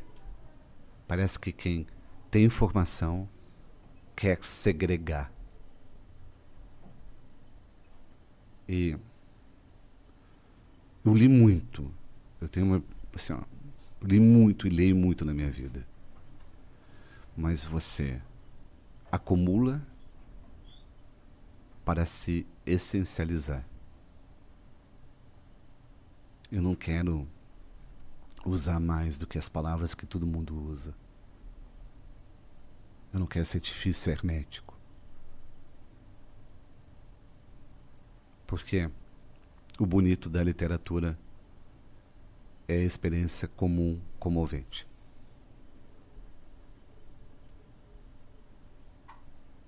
Bah, se alguém falar, ah, Fabrício, fala difícil, complicado. Não. Então errei, errei. Eu errei. Eu preciso que todo mundo me entenda. Por isso que eu tenho cultura Sim. para me fazer entendido. Teve algum momento que você enxergar poesia em tudo ou tudo ser mais intenso pra você já te causou loucura? Grande pergunta. Se eu já enlouqueci De tanto sentir. de tanto sentir. Já devo ter enlouquecido. Já. Mas. Você só se cura dessa loucura solitária quando alguém decide enlouquecer contigo. Então eu sempre tive alguém que entrou na minha loucura, ó, eu vou enlouquecer contigo aqui. Só para não se sentir tão louco. Sim. É, você não, nunca se sentiu assim? Tenho certeza que pela pergunta, sim. Sim, já me senti, mas acho que não tão majestosamente quanto você. Porque eu não sou eu- poeta. Eu, acabei de falar isso. Que não, Que não é pra- não é. pra te pôr em é isso, pedestal. não, não é eu em pedestal. É, é- a gente coloca degraus na convivência. A gente foi criado nisso, A, a é poesia é, difícil. para ser rasteira, é para ser no mesmo lugar para todo mundo. Mas a gente foi condicionado a, a não colocar esse. é, a não deixar nivelado. Mas nunca. Mas a gente foi criado assim, Não. né? A gente foi, mas. Escadas mas, e hierarquias e. Mas não. Um poeta não é um semideus, não é ninguém melhor. Pelo contrário, é alguém tão pior quanto capaz de falar sobre isso. Você me fez lembrar daquela. É, é quase um grito do Fernando Pessoa quando ele fala assim: Estou farto de semideuses. Semideuses. Onde, onde há gente no mundo? Onde há gente no mundo? É. O que sei eu, do que serei, se não sei o que sou, ser Ser- o que penso. penso, eu penso penso ser tanta, tanta coisa, coisa. e não há tantos que pensam a mesma coisa. Não pode haver tantos. Gênio. Tem, tem uma dele que eu, eu acho tão dolorida que ele fala assim: Quem me dera ser um carro de bois. Adoro. e eu não teria que ter esperanças, tinha só que ter rodas. Nossa, Nossa, é tudo que. Essa dói no peito, né? Fala, cara, como dói, né? A gente tem que ter esperança o tempo todo. Bastava ter rodas, né? Se a gente fosse um carro de bois. E- Eu gosto muito do Fernando Pessoa. Gosto demais. E te falar que várias frases suas já, já foram mencionadas aqui em vários Vênus. A Cris é a Opa! campeã de Obrigado. mencionar as suas É, eu, frases. go- eu gosto muito do seu poder de síntese, que, de síntese, Síntese. Síntese. E caramba. Que é uma coisa que, imagina, eu sou extremamente prolixa, então eu, pra explicar o que é uma esfirra, eu fico duas horas explicando. Então, quando eu você fala uma frase, eu falo, "Ah! meu Deus! e você pega em um guardanapo, você faz caber um negócio, é incrível. Mas eu expliquei pra mim antes. você ficou duas horas só. Maravilhoso. Começaram Maravilhoso. com três páginas, aí ele foi. É, é, não, a gente vai ter que pedir pra você escrever num guardanapo. Ah, eu eu preciso de um guardanapo. As Eu pessoas- quero ter num quadrinho na minha casa, Ah, um guardanapo temos. seu. Claro. As pessoas tatuam muito suas frases? Demais. Devo receber cinco tatuagens por semana. Você tá brincando? Tô falando sério. Lá no meu, no meu Instagram, que é o Carpinejar, tem destaques. Ali deve ter umas 70. Eu já devo ter recebido mais de 200 tatuagens. Verdade. Meu Deus, meu Deus. Caramba, que loucura. Verdade. Não que não mereça, mas eu digo assim, pra pessoa. É algo muito forte pra pessoa determinar que aquilo ela quer fixo. Marcar. Pra- É. E são frases diferentes. E que pra pessoas deve ter significados diferentes também, né? Incrível. Eu poderia fazer uma antologia só com as tatuagens. E é o mais bonito disso. Porque é um leitor que me leva para toda a sua vida. É uma página que não envelhece. Confia em mim, né? Nossa, eu vou. E, e, e algumas tatuagens é com a minha letra e com a minha assinatura. É isso que eu É, acho lindo. Lindo. É. Porque a pessoa pega o Aquela desenho, marca. né? Isso. O desenho, não é só a, Exato. não é só a mensagem, é o Mary redeemed a $50,000 cash prize playing Chumba Casino online. I was only playing for fun, so winning was a dream come true. Chumba Casino is America's favorite free online social casino. You too could have the chance to win life changing cash prizes. Absolutely anybody could be like Mary. Be like Mary. Log on to ChumbaCasino.com and play for free now. No purchase necessary. Void where prohibited by law. 18 plus terms and conditions apply. See website for details. The voice in the preceding commercial was not the actual voice of the winner. o desenho da mensagem. Isso é muito legal. E às vezes elas tatuam nas costas também. Porque nas, Em tudo que é porque lugar. nas costas deve ser mais louco, porque ela não consegue mais ler, mas o outro lê. Aí, ó. Só passar. Ó, os destaques. Na pele. Olha lá. A vida que você planejou nem sempre é o melhor destino. Na perna. Vê aqui, algumas frases diferentes que a, que a galera tatuou, pra gente ter uma ideia do Do que tatua, que né? escolhem. É. É, porque tem fases aí, né, do EV. Nunca pedirei desculpa pela minha intensidade. Essa, essa você já postou algumas vezes, né? Ah. Essa é bem recorrente. O olhar é uma boca que não mente. Com certeza. Depois é nunca. Nossa, essa depois é nunca muita gente coloca, né? Muito. Olha e aqui. ela é muito forte. Ela é muito forte. Depois é nunca. Vai ter muitas, vai ter Muitas. uma série. É. Caramba. Olha lá. Nas costas várias. É incrível. Incrível. Muito legal. E isso tá nos destaques do seu Instagram. Isso. É a tua rede mais forte? É onde você mais fica? Ou não? Ah, eu gosto muito do Face também. Uhum. A fanpage, o Instagram, o Twitter. Sim.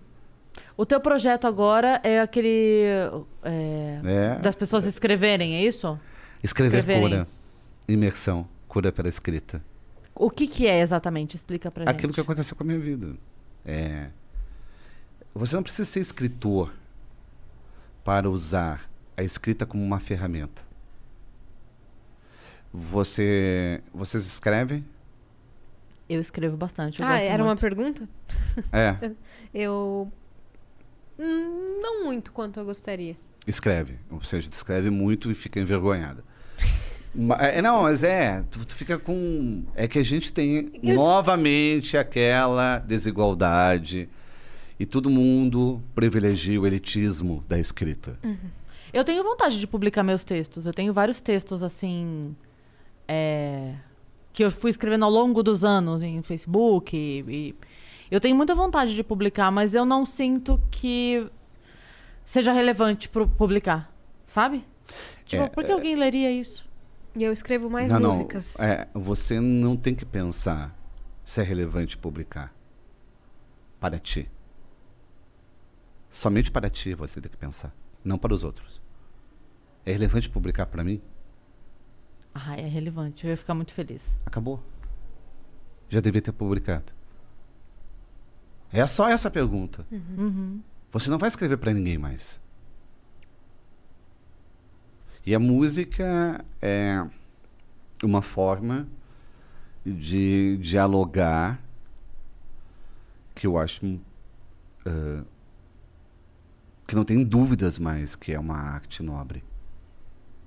Bob Dylan recebeu o Nobel de Literatura a partir das suas letras. Isso foi uma prova tácida do quanto que a letra é poesia. E quanto que no meu caminho de poeta eu fui influenciado pelo Jim Morrison, pelo pró- próprio pró- Bob Dylan. Por compositores. Total. O Cohen, sabe? Compositores capazes de... Porque muitas músicas são poesias musicadas. Exato. Capazes de arrancar um suspiro de onde eu menos espero. E a escrita cura. É, O que, que é a escrita criativa? Isso existe. Você melhora o texto a partir da pessoa. O que, que é a escrita curativa que eu estou propondo? Você melhora a pessoa a partir do texto. É uma inversão. É, na escola, ninguém teve uma mãe como eu que deu um, um caderninho e escreva sobre as suas emoções. A gente para de escrever sobre si. Por isso que somos tão imaturos emocionalmente.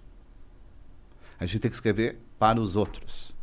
A ponto da Cris, que já tem uma carreira consolidada, pensar o que, que os outros vão achar. Você escreve para ter uma função. Não, você tem que escrever para poder se traduzir, poder se entender. Teria que ter uma atividade durante toda a escola em que a criança pudesse escrever só sobre si mesma. Tem uma frase da Clarice que ela fala assim: Eu escrevo pra salvar a vida de alguém. Provavelmente a minha própria vida. Exato.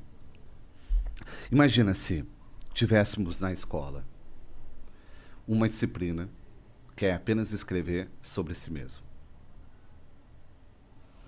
Conseguiríamos diagnosticar problemas, traumas, dificuldades que a criança está sofrendo, desagregação familiar, abuso, um monte de coisa. Não, mas aí, o que a gente faz? A gente recalca. Ah, eu vou escrever para o estudo, eu vou escrever para a profissão. O que eu estou fazendo é resgatar essa ferramenta. Né? Fazer uma ponte a esse período que você parou de escrever. Todo mundo deveria escrever. Não é, não tem que se preocupar com er- erros de português, pontuação. Aí eu faço exercícios absolutamente criativos em que você não se dará conta que está escrevendo novamente. Você não vai acreditar. E isso é, é um curso, ele já tá rolando, a pessoa É, pode entrar é- agora? Como é que é? Tem Ou- lista de espera, tem a primeira turma. Né? Teve um- uma grande procura e aí eu desenvolvi um método de aprendizagem. Porque não fazia mais sentido, ah, eu fiz muita oficina de escrita criativa. Ah, Mas depois de uma pandemia, depois de ver as pessoas em picos de ansiedade, encasteladas na sua depressão, sabe, precisando se comunicar, precisando colocar para fora. Não, Eu, eu fiquei assim, angustiado. Não posso ficar. Não que seja bonito, é bonito, mas formando escritores. Não. Vamos democratizar isso. A escrita é um apoio para a terapia. Se você tem terapia, você escreve para não esquecer na hora de falar. Uhum, Tem exercício da terapia É. que é escrita, né? Tá provado isso. É, tá provado o quanto que a escrita ela ajuda na recuperação de pacientes. Sim. Ajuda. Você cicatriza mais rápido se escreve. Como i- que acontece isso? Sim. Você tá colocando to- toda Pra fora. sabe? Todo mal-estar, todo medo, todo horror pra fora. Ou, no mínimo, organizando essas informações. É, se tu né? colocou pra fora, em primeiro lugar, teu coração já não está mais sobrecarregado. Já tem um- uma liberdade disso. E esse que me salvou, fossa. Eu tenho certeza que você escreveu durante a separação. Fossa. E escrevi texto de stand-up ainda. Não, mas sim, de tudo que é forma, véi. Que foi, foi o meu especial pro Comedy Central. Falando um sobre, a especial. Sim. sobre a separação. Não, é, é aquilo. Se, é- é- pelo menos você tinha que ganhar alguma coisa com a separação, né? É, sabe, a música- sa- sabe essa música do Cazuza? Sim. É, obrigado por ter me largado, não sei o quê. Aí ele fala, me trair e dar inspiração pra eu ganhar dinheiro. É, exato. É. É. Ele É tirou tudo dela É a e ela tá música. recuperando tudo com a história que ele deu pra ela. Exato, e vai ganhar mais! Quando eu, Exato. quando eu ouvi essa música, eu ria sozinha, porque, é, eu, cara, pô, Cazuza gravou essa música há 30, 40 anos, sei lá, e era. A música diz isso. Me trair e dar inspiração Ah, não. pra eu ganhar dinheiro. Eu falo, E- caralho! E o melhor, e o melhor, Cris, o melhor é dizer. A pessoa, ah, mas você falou de mim? Não, não é de você. A melhor coisa ainda é dissimular. A melhor! Negar o direito autoral. Ó, você não mostrou sua nuca ao vivo aqui no, no programa. Você mostrou antes da gente Ah, é verdade. O que, que tá escrito dessa semana? Acho que dá pra ver, né? Hum, vira Dá- mais. vira mais um pouquinho pra cá? Pra cá. Isso. Aí. Sorria. Quando você começou a fazer palavras na cabeça? Que é, eu sou um outdoor. Preciso dar um recado. Até sete letras. Eu comecei a. Acho que uns seis anos, sete anos. Faz tempo já, uns oito anos talvez. Toda semana eu troco a palavra. Eu sou um careca divertido. E é, quantos dias na semana dura a palavra até o cabelo crescer e aí já deu espaço pra nova palavra? Uma semana. Então, mas aí é, nos últimos três dias ainda dá pra ler? Já não dá pra ler mais? Não Como é dá, que tá? tudo perfeito. É. Coisa ruim cresce rápido. Capim. Caramba, uma semana cresce e dá pra fazer outra palavra. Sim? Menos de uma semana dá pra fazer outra palavra. Ah, não. Você tá de Que sacanagem. isso? Eu tô te falando, é, essa aqui eu escrevi em quatro dias. Eu troquei.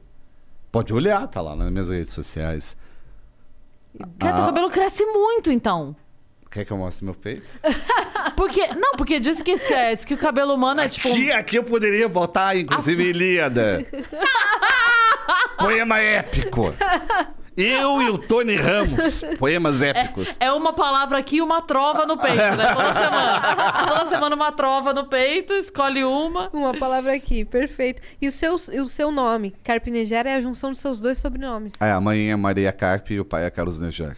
E ficou muito legal. Tem gente que pensa que é uma palavra Tem. diferente, né? É, o, eu- meus irmãos no Rio Grande do Sul, a Carla é promotora, o Rodrigo é promotor e Miguel é juiz. Todo mundo escolheu o direito. E eu escolhi a literatura. E não é que ele sai no jornal por algum caso, eh, algum caso de justiça e tal. O jornalista coloca carpinejar junto. eu falei que é vingança da ovelha negra. Ficou assim. o único que foi pra arte, Ah, né? Temos pergunta na plataforma? Temos. Cris? Eu abri aqui já. A gente tem um vídeo e tem uma escrita, então eu vou na escrita primeiro, pra Vai lá. gente já. Giovanni Vecchia mandou: Salve Cris, Fabrício e Yas. Boa Salve. noite. Papo muito interessante. Pena que não vou poder assistir inteiro. Tô passando pra agradecer o conteúdo e gostaria de me oferecer pra confeccionar o troféu do maior votador no Prêmio MTV Miau. Já mandei mensagem pra vocês no Insta. É, então, provavelmente ele vai voltar. Ele provavelmente foi trabalhar e vai voltar pra ler depois, pra o- ver a gente lendo a mensagem dele. É, sim, Giovanni, nós vimos a sua mensagem. A Dani mandou pra gente, printou e mandou pra gente. A gente ficou muito feliz Sim. de você se disponibilizar a fazer o troféu. Adoramos a ideia, né, Yas? E a gente vai conversar com você. A gente vai falar com você sobre isso, sim, senhor. Aguarde o nosso contato, porque responderemos VT vos. Exato. E que bom que você tá curtindo o episódio. Olha, temos um vídeo também. Vamos ver. Salve galera, boa noite. É, Aqui é o Marcos. É, a Yasmin já sabe quem é do Instagram. Ah! E eu queria falar pra Cris que um dia, escuta o que eu tô falando, ela vai me apadrinhar igual parecido do que o Danilo fez com ela, tá ligado? Pra eu entrar no stand-up. Eu já tenho alguns textos prontos. Então chama na DM, é Cris. Que fofo! Que legal, que legal. O Danilo foi meu grande padrinho na comédia. É, eu sei. O Danilo. E por isso Valeu, ele fez a Marcos, pela referência. Obrigada, Marcos, pela, pela mensagem. E, poxa, espero encontrá-lo aí por esses palcos, agora com as coisas voltando, se Deus quiser. Os shows por aí a gente se encontra. E você foi no, no The Noite várias vezes, né? Sim.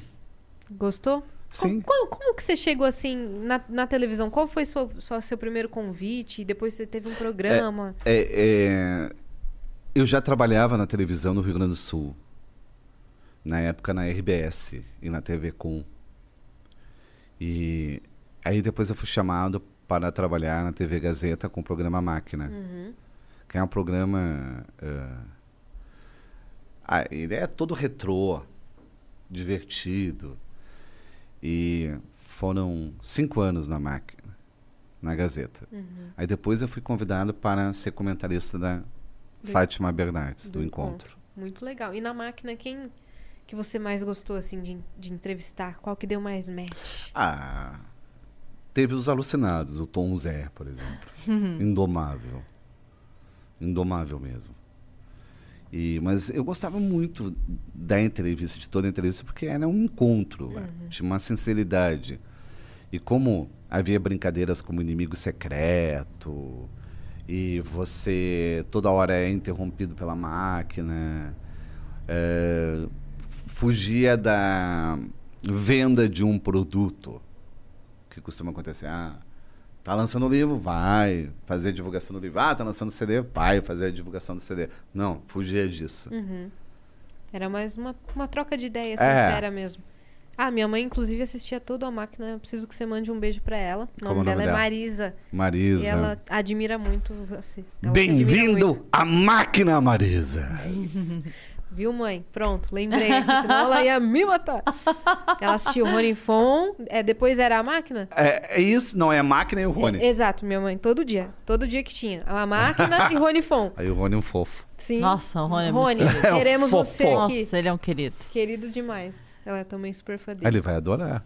Nossa, seria Nossa, muito quero legal. muito, Queremos quero muito que ele venha. Eu mandei, eu mandei o convite pra E ele. ele? Mas é, eu mandei pelo Instagram, não sei qual é a frequência que. Não. Não, né?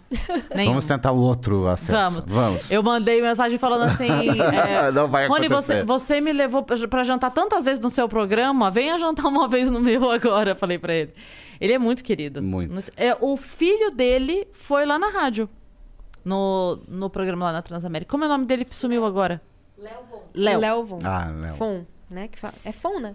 É, e muito querido também. Não, não caiu longe, né? O fruto não Tô caiu pé, não. longe. Ah. Ele é muito gente boa. E como é que foi a, a inserção da máquina, assim, na sua vida? Porque antes você escrevia, sei lá, no papel. Aí depois você passou na máquina de escrever. Aí depois vieram os computadores. Como é que foi isso? É, hoje, como que eu escrevo livro? É, eu escrevo no bloco de notas Do celular? do celular. Eu escrevo todo o meu livro no bloco Eu de não notas acredito. do celular. Sim, eu te mostro. Você tá brincando, Você mas tem aí... um backup disso? Não. Fabrício, pelo amor de Deus, vai perder outro livro na... na No na- café. Não, não, já foi publicado. Não, não, não, não. Eu tenho, já mandei pro e-mail. Tá lá no e-mail. Ah, tá. Beleza, então você tem um backup. Não, sim. Mas todo o livro, desde o Cuide dos Pais Antes que Seja Tarde, desde 2008, eu só escrevo no bloco de notas, não escrevo nada no laptop. Por quê? Porque eu posso escrever em qualquer lugar e ninguém sabe o que eu tô escrevendo. Uhum. Eu- todo mundo pensa que eu tô mandando uma mensagem, tô escrevendo um livro. É. Eu me sinto um agente secreto. Uhum. Fora da E lei. quem olha do lado pensa assim, nossa, ele tá puto, que a mensagem tá longa. Só textão. Só textão. Imagina aí, põe textão nisso. 150 páginas. Sabe, Começa com a frase, eu só acho engraçado o quê? Que? E pronto. É. Você tá escrevendo algum agora? É, se terminei. Terminou? É. Quanto, quanto tempo durou? Para escrever esse livro, Uhum. é, desde o início da pandemia. Ah, então esse demorou. E não posso falar, mas vai sair agora. Tá. Vai sair? Ah, por É, 11 de outubro. 11 de outubro. Tá chegando, então. Tá chegando. Tá. Tem a ver com essa temática de isolamento. Hum. Não, não pode dar spoiler. Não pode Ah. dar spoiler. Mas assim, pra quem quiser saber quando você puder dar spoiler, vai ser pelo Instagram? Vai ser por onde? Por onde Ah, você vai Instagram, contar? Face, Twitter. Vocês. E, é, Pode deixar que a gente divulga. vai só é uma editora, é a tua lojinha, não. como é Não, que é? editora. Editora, tá. né? Vai ser pela, pela Bertrand. Tá. E seu, seu filho Vicente foi pra Porto área de. RG, É. RI, né? Relações Internacionais. E sua filha, Marina? Letras. Letras? Ela revisou esse livro. Ah, Ela é a pior revisora que existe. a pior, melhor? O pior melhor, né? Como o gaúcho fala o pior, é, quer dizer que é o Sim. melhor. Aham. É, se o gaúcho fala pior, foi a pior esposa. Tá dizendo que foi a melhor. Aham. É incrível, né? É mesmo? É. Entendi. Porque é aquela que mais Deu exigiu. trabalho. Aham. Mais exigente. Ela não escapa nada. Mariana não escapa nada. E ainda, você, ela diz, ah, é uma sugestão. Aí tu tem que justificar por não ter feito aquilo. É, não é uma sugestão? É uma sugestão, eu falo, não, obrigada. É? Cara, sua cria. É, e, e ela tá com- completando letras em espanhol. Ai, que legal. Ela escolheu o espanhol. Aí sim, ela morou na Argentina um tempo. Uhum. E você foi conhecer suas raízes na Itália? Não. Não. Não. Tem vontade? Tenho. Reggio Emília, onde nasceu o meu avô. Perto de Milão. Uhum. Tenho vontade. É que eu queria levar minha mãe. Minha mãe está com 82 anos, está com uma dificuldade de mobilidade. É, e. Na verdade, eu queria que fosse o aniversário de 80 anos dela. Aí a gente deixou pro 81. Aí 81 veio a pandemia. Pandemia. 83 vai. Tá. Seria maravilhoso viajar com a mãe. Eu não sei se você já tiver a experiência de viajar com os pais mais velhos. Não. É é a experiência que eu mais tô ansiando Só, pra ter. só com. Junto ou só com, o- ou com a mãe? tanto faz, mãe ou pai. J- Já tive, não pra outro país, mas eu levei a minha mãe pra Belém. E aí a gente passou uma semana lá. Quantos anos ela tem? Minha mãe agora tá. Ih, agora, meu Deus, eu vou ter que fazer conta, não sei a idade exata da minha mãe. Não, mas 60 e... tem que saber o ano que nasceu. 64, mãe? 63? Nasceu em? 64. É, mas é jovem. Não, 56, perdão. 56. 56, ela Tu tem. sua mãe. É. Não, 57. 56. pai do céu! Não! 56. que filha, sim deu um blackout. Que filha. Agora Que- vamos fazer a tarefa de casa. Não, Chegar 57, em casa e 56. Ah, Qual- Ela nasceu. Qual... Ela nasceu em Aí 56? faz, faz o. Tu quer que eu faça 56 ela qual é nasceu? É. Não foi 64 que ela nasceu? Não, eu acho que 64 era. Peraí, calma. Deixa eu fazer a conta. Então ela fez 65. Então, é isso. 65 anos, pô, É uma isso. idade. É, 65 tá bom. Mas a gente foi há Belém. 4, 5 anos pra Belém. Então ela tinha 60. Eu fiz uma turnê com meu pai. Nossa, Eu fiz onde? apresentações teatrais com meu pai. A gente fez para o Bradesco uma turnê em seis capitais, em que eu criei uma peça só para colocar meu pai em cena. Foi lindo, foi comovente. Foi uma das, das experiências mais fascinantes que eu tive na minha vida. Correr a estrada com meu pai. E ele? Uma criança. Documentou isso? Sim, uma criança. É, a peça é de pai para filho. Aí eu eh, falava, meu pai estava no centro da peça. E ele só tinha que ler os poemas dele. Ele não podia responder às minhas histórias. Eu contava histórias sobre ele e ele não podia retrucar. E tinha que aguentar em silêncio. Só respondendo por versos. É comovente. Sensacional. Pensa em Muito voltar, legal. fazer outra? Ah, é por ele. Aí eu descobri. em São Paulo, Vê só, BH. Aí eu descobri. Meu pai, procurador aposentado, foi promotor de justiça, poeta da Academia Brasileira de Letras. Aí na hora que a gente estava terminando, eu menti pra ele, na verdade. Eu disse, vamos participar de um recital. e ele foi pensando que era um recital, que tinha que ler poema. Eu Olha, falei, é um sarau, tá? Pai, é assim, ó. Eu não te contei toda a história. Mas é- é uma peça que eu fiz, então eu vou estar. eu vou estar atuando ali. Você vai estar com teus papéis lendo, sim. Mas não te assusta, tá? Mas é só a gente, tá? Meu pai, na primeira peça, ele ficava olhando assim pra tudo que é lugar. Porque nunca tinha me assistido. Ele nunca assistiu a peça antes de participar da peça. Não teve ensaio. E eh, no final da, da nossa turnê, ele disse: Você não vai acreditar. O que, pai? Meu maior sonho era ser ator. Você nunca imaginaria que ele queria ser ator.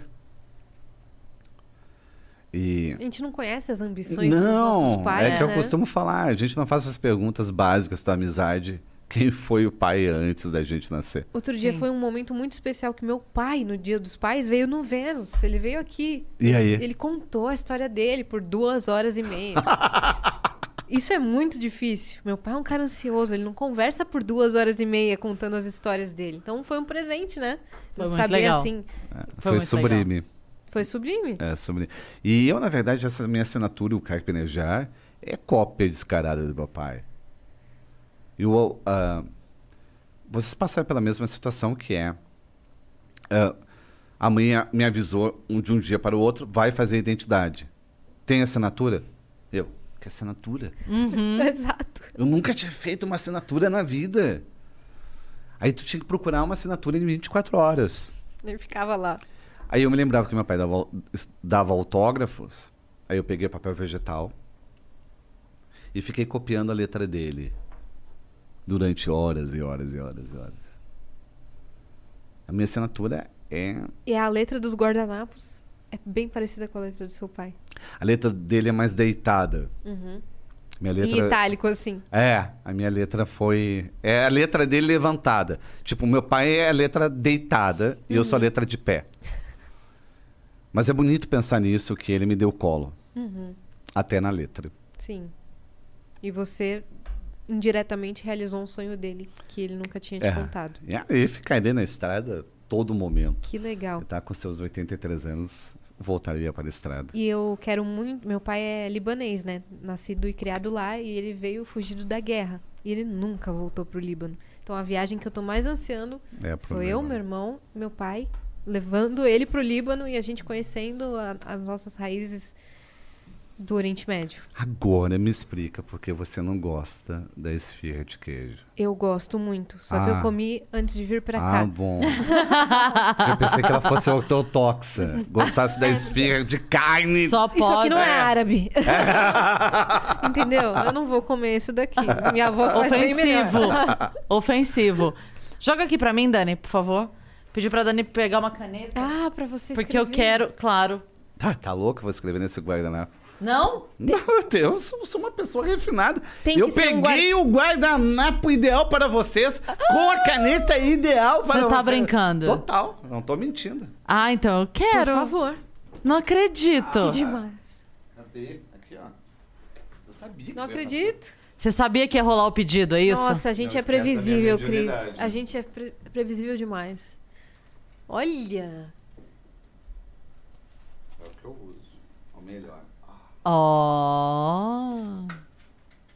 Que cena. Que cena. Canetinha. As canetas.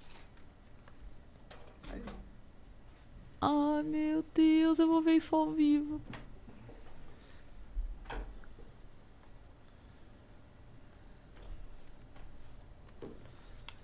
Tem a posição certa que você usa ele ou é. Quer escolher Tipo- a caneta? Não, pode escolher. Pode escolher. Eu gosto de roxo. Roxo. É. Roxo será.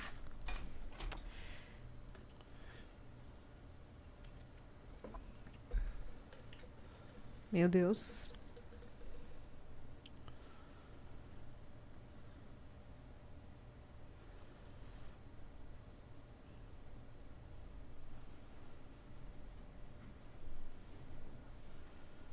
Até um silêncio. Que é um momento muito raro.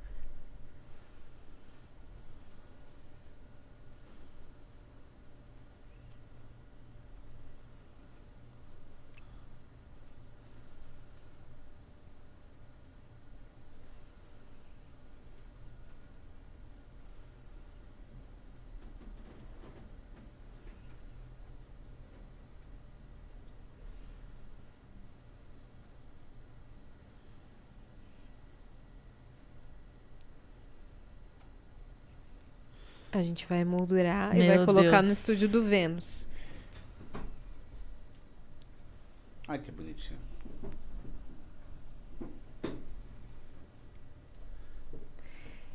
A Lê. paz demora pra vir.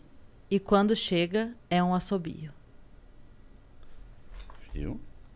Lindo. Ai. Yasmin, Ah. qual é o teu apelido? Yas. Y-A-S. Ah, é individual. Sim. Entendi. E a frase não existe também. Que honra.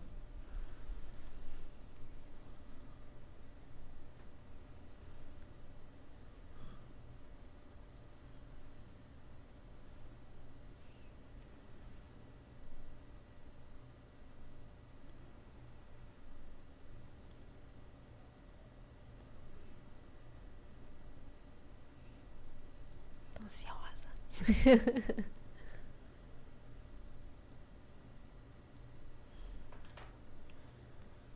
Lá vou eu. É tipo um, é tipo o biscoito da sorte. É. Yas, a sinceridade é a nossa intensidade. Carpinejar. É. Muito legal. Nossa, amei. Amei. Obrigada. Que isso, pessoal? Foi incrível. E obrigada por ter vindo. Eu adorei. Tem mais alguma coisa pra você atualizar aqui? Chegou mais alguma coisa? Não? Tá tudo certo? Tudo certo, Vitão? A única coisa que estão perguntando é quanto que vai estar à venda no Mercado Livre esses. O guardanapo? Os guardanapos. Hoje mesmo à noite eu vou leiloar o meu, tá? Mentira! Mas eu, eu acho bonito isso aí. Tu sabe, quando eu. Hurry in to Mattress Firm's July 4th sale. Get a king bed for the price of a queen or a queen for a twin and save up to $500 on Sealy. Plus, get a free adjustable base with qualifying Sealy purchase, up to a 499 value. Or shop Tempur-Pedic, the most highly recommended bed in America, and save $500 on all Tempur-Breeze mattresses and get a $300 instant gift good towards sleep accessories. Only at Mattress Firm. Restrictions apply. See store or mattressfirm.com for details. Era adolescente, eu não tinha muito dinheiro, pouco dinheiro. Eu economizava, Puxa aqui. eu economizava para comprar os livros do meu pai nos sebos. Para ele nunca descobrir que um livro que tinha sido autografado de um leitor estava à venda. Você ia lá e comprava. É, isso meu pai não sabe. Me dava um dó de um leitor que tinha dado o livro do meu pai. Eu tenho vários livros do meu pai autografados para outras pessoas que eu nem sei quem são. Mas era o seu cuidado dele não saber que, que Alguém tinha perdido o valor de alguma forma, né? É. Eu não contava, nunca contei isso. Mas é. E você fazia isso por um cuidado com ele ou é uma coisa que te magoaria? Tipo, se você encontrasse um livro seu autografado. Se você encontrar um livro teu autografado, você não vai se importar tanto. Não. Não vou comprar. Você não ia se importar. Tipo, ah, tá bom, a pessoa não quis mais. Não tá quis, tudo Outra tá pessoa vai, vai querer. Mas pai, assim, tu fica. É, tu fica querendo proteger ele, né? Uhum. Eu acho que foi é, a primeira atitude de pai do meu pai que eu tive na vida. A gente vira pai dos nossos pais em algum momento. É, adolescente, já fui pai do meu pai. Eu sempre passava nas livrarias ali debaixo do viaduto da Borges. Se tinha algum livro, é barato, né? Do sebo. É. Aí eu comprava, Ele que frequentava? Sebos nessa época? frequentava. Aí eu- o seu eu- medo era ele passar e ver. É, e, e, e uma vez eu me lembro que o dono desse sebo, desse maior sebo, é, ele dizia, ah, mas por que você vai levar? Você só leva livros desse Nejar, do Nejar. E um dia eu fui passear com meu pai é, e a gente passou nessa, nesse. Ele disse, ah, esse aqui é meu filho. A cara do dono. Ele fez uma descoberta ali. Não, ele deve ter pensado que eu era um cabra mandado. Ah! Tipo assim, que, que ele fazia você comprar tudo que tivesse dele pra não. E meu pai nunca Pra soube fazer um que acervo. É... é, exato. Que doido, né? Ele já ter pensado que era, tipo, um, um ego dele falando, não, não quero livro meu sem ser vendido. Se tiver livro meu pra vender, compra. Mas a gente não tem com controle sobre o que Sim. os outros pensam. Sim. Esses dias, com a história de, de isolamento, tu tem que tirar a roupa e colocar uma roupa nova para sair, tirar a roupa, essas coisas todas. Eu fui fazer uma tapioca, eu queria fazer tapioca, sempre faço café da manhã. Ah, eu cozinho, faço almoço, eu adoro jantar, tudo, adoro cozinhar. Aí eu fui fazer uma tapioca, não tinha farinha para tapioca. É domingo de manhã e Aí eu, ah, eu vou correndo no mercado, que é uma quadra, pra comprar tapioca antes da Beatriz acordar. Mineiro adora acordar com cheiro de comida. Adora. Mineiro só acorda com cheiro de comida. Se tu coloca um cheirinho assim, de alguma coisa, ovo, né, né, bacon, alguma coisa. café que seja. Café, o mineiro vai acordar. E ele gosta de já do café pronto. E aí eu fui no mercado. Eu peguei qualquer roupa que tinha no varal, vesti, saí correndo. Vou pegar apenas a tapioca e sair correndo. Ah, mas no caminho, ali dentro do mercado, não peguei nem o carrinho, nem peguei a cestinha. Me dei conta que faltava banana, maçã. Sabe? Aí eu fiquei com aquela coisa empilhada. Não consegui nem andar direito, porque parecia que vai escorregar. Aí tu não quer voltar ao início. Sim, sim, sim. Você fica ali, carregando, sem mão pra nada. Não é que eu tava no fila do caixa, é de domingo de manhã. Domingo de manhã é como se você estivesse no cruze- cruzeiro do Roberto Carlos. Só os senhores. Terceira idade. É só a terceira idade. Já volto, vou ali rapidinho. É, é uma fila é, é de missa. Só senhorinha, senhorinha ali na fila. Aí, eu tava pra ser atendido, respeitando a, a distância obrigatória. Uma senhora toca no meu ombro. Pra tocar no ombro hoje só em urgência. Sim, Tem sim. que ser uma coisa inacreditável. Tem, tem que estar morrendo. Ela disse: caiu algo do senhor. Aí eu fui ver. Era uma calcinha.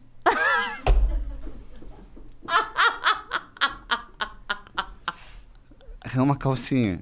E eu fiz a pior coisa que você deve fazer numa hora dessas. Eu peguei a calcinha do chão e eu vi que era da minha esposa. E cheirei. Não. Essa maldita mania de cheirar a roupa de quem você ama. Eu cheirei a calcinha no meio do supermercado com aquelas senhoras olhando. Até me dar conta, me dei conta que eu cheirei aquilo.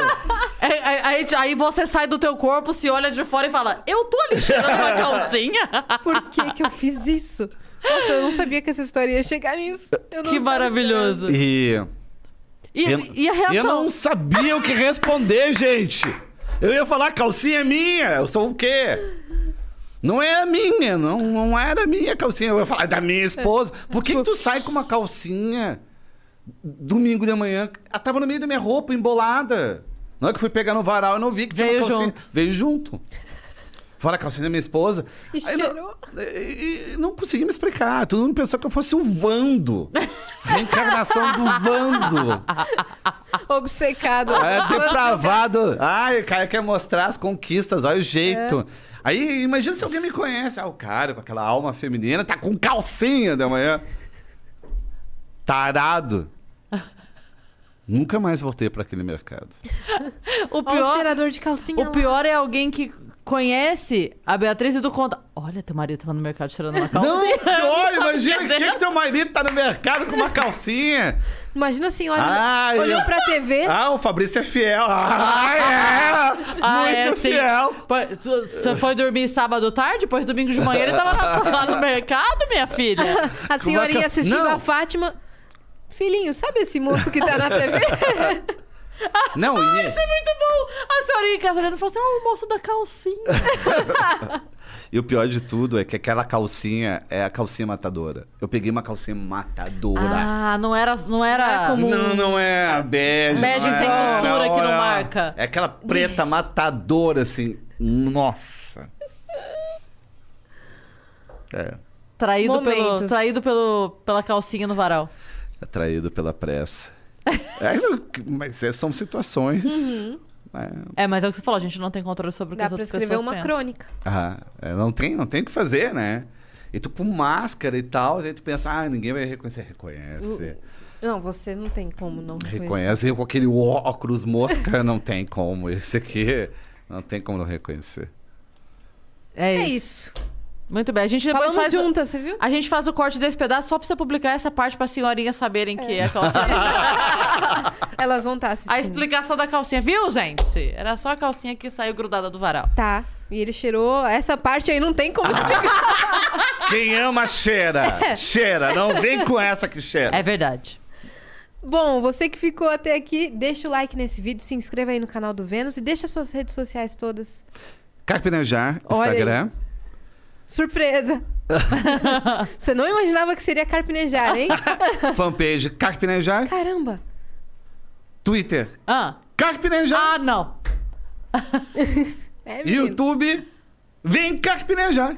Achei que iria falar Márcia em algum momento. YouTube Márcia, dali. Só pra sair do comum. É, é muito legal o teu nome ser um verbo. Uhum. É muito legal isso. É, se ele está acompanhado É. do seu nome, só pode ser um verbo. É muito, muito legal, né? É, eu acho bonito. Bonito mesmo. Sabe o que, que eu acho legal? É. O meu apelido. Que ninguém sabe qual é.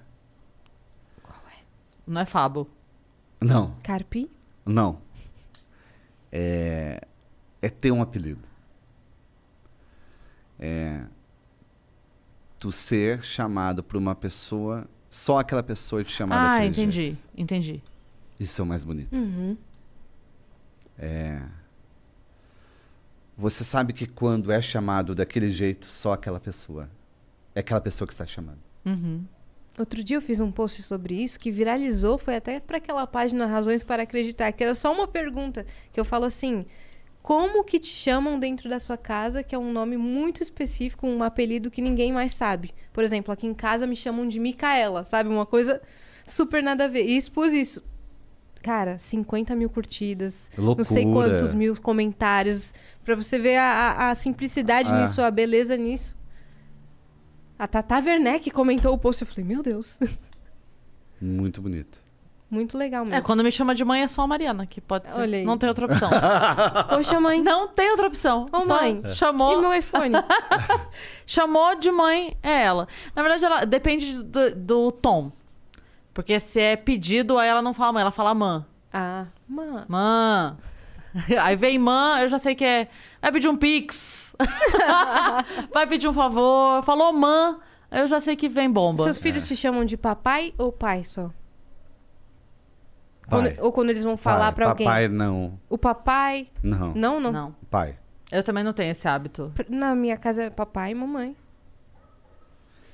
É, mas a gente entende, né, Micaela? É que pergun- qual é? Micaela por quê? Quantos irmãos você tem? Só um. Ele mora na Argentina, inclusive, ó. Falei, hein? Ah! Eu nunca falo sobre isso. É que as pessoas aqui já sabem que meu pai é árabe e que meu irmão mora, Mora na na Argentina, Argentina. e eu fico mencionando isso. Eu tenho um irmão e ele é Didi. O nome dele é Ahmed. Aí, Didi. Assim. E eu, Micaela é por quê? Yasmin, beleza. Mimi. Mimi, Mimi, Mimi, Mica. Mica, Mica e Micaela. Chegou aí. Não, faz sentido. Agora fez sentido. Faz sentido dentro de uma tem- alucinação. é, É. Dentro de uma Mas não alucinação é faz sentido. Tem- alucinado. Qual que é o seu apelido? Você não vai expor? Não, Então tá Não bom. pode. não, não vou fazer isso. Não. Não vai dar essa, essa exposição gratuita? Ah, Então na, tá bom. Não, na minha família não tem. Todo mundo chama de Cris mesmo, normal. Cris. Que sem graça. É. Putz. Mas você sabe que eu, que eu trauma. tenho, tem uma coisa que eu gosto. Isso. Não, eu tenho um apelido de infância que é batata. Foi a vida inteira, eu amo o meu apelido. Mas tem uma coisa que eu gosto muito no meu nome, que ele me permite estar mais na zoeira e falar mais sério quando eu preciso. Então, se eu tô puta, tipo, quando eu tinha que ligar na escola da Mariana pra falar alguma coisa, tipo assim, é a Cristiane. Cristiane é Cristiane, entendeu? É, Cristiane não, não. Eu senti, eu senti é, a Cristiane é. agora. Aí Foi- agora quando eu falo Foi assim... poltergeist, a Cristiane É. surgiu É aí. isso. Nossa, Cristiane! É, eu falo. Então, quando eu tô puta, eu ligo e falo assim: é, Fulano, quem é? É a Cristiane. Nossa, a pessoa já. Eita, o celular cai da mão. Agora eu tô fofa, eu falo: Oi, Fulano, tá aí, é a Cris. Oi, Cris. É outro. eu- então, o meu nome me permite, sem mentir, ter duas personalidades, entendeu? Quando eu preciso. E tem ainda o Regina. E tem o Regina, que é, É, meu é. nome é Cristiane Regina. Porque meu pai é, ama o latim. Ah, sim, sim, sim. A minha Uhum. mãe já era Clélia Regina. Ah. E ele resolveu passar o Regina porque ele falava: filha de rainha é, vai ser rainha Mas também. olha só. Bonito também. É, um E é trono. isso. É isso. Mas não tem, não tem nada disso, não. Não tem outros apelidos diferentões. Eu fui batata muito tempo. Eu gosto. Era por causa do nariz de batata. Ah, não, mas em termos de apelidos de infância, de bullying, eu tive vários. Mas, cê- mas era. Horríveis. Não, então, mas era- era- eles eram ponto. eu tô- o o Batata me acompanhou 10 anos da minha Ah, vida. eu tive Fred, de Fred Krueger, Jason. Eu tive Placenta, Morcego. Eu tive Woody Allen. São infinitos. Panqueca. Panqueca? É. Por que panqueca? Ah, esse que é o problema. Eu- Eu perguntei isso e me ralei. Eu tive que. Não é porque pra esse- perguntar, é isso? Não, não se Não pergunta pode. apelido. É, não, eu é perguntei porque pra esse em queria- específico me deixou É, curiosa. é, eu- panqueca. Eu, perguntei pra menina que eu queria namorar, que me deu esse apelido, porque panqueca. Foi aí que eu tive uma libertação na infância. E ela disse: Não viu que a sua cara é toda amassada? E aí foi aquele momento que eu saí de mim, ninja, Yoda, e respondi pela primeira vez: Sim, ótimo, mas você vai me comer agora ou depois? E eu acabei namorando essa menina. Foi minha primeira namorada. Tá vendo? Caramba! Parece que o jogo virou, não é mesmo? Virou. Que nem se vira uma panqueca. Obrigada por ter, por ter topado. Obrigado Obrigada pela convite. conversa. Obrigada por ter Foi- vindo, foi incrível. Uma Foi honra. demais. Nossa, De verdade. Foi bárbaro. E vocês que ficaram com a gente até agora, interaja com esse vídeo, deixe seu like, deixe o seu comentário, mande a sua mensagem fofa para nós e vote, vote muito, porque o Vênus está concorrendo ao prêmio Miau MTV. E Miau. você Exato. Só concorre gatinha. E você pode votar quantas vezes você quiser e puder, porque em breve teremos vários prêmios, incluso um troféu Exato. que já personalizado. Por Giovanni, talvez. Vamos ver, É isso. né? E nos sigam em todas as redes sociais, tá? E vejam o curso do, do Carpinejar também. Tem uma fila de espera. Ele falou: tá É. aí, tá mais concorrido que a medicina na USP, esse curso. Mas vai lá que uma hora dá certo. Fica na fila de espera. A vida é feita disso. É isso. Beijo. Beijo. Beijo.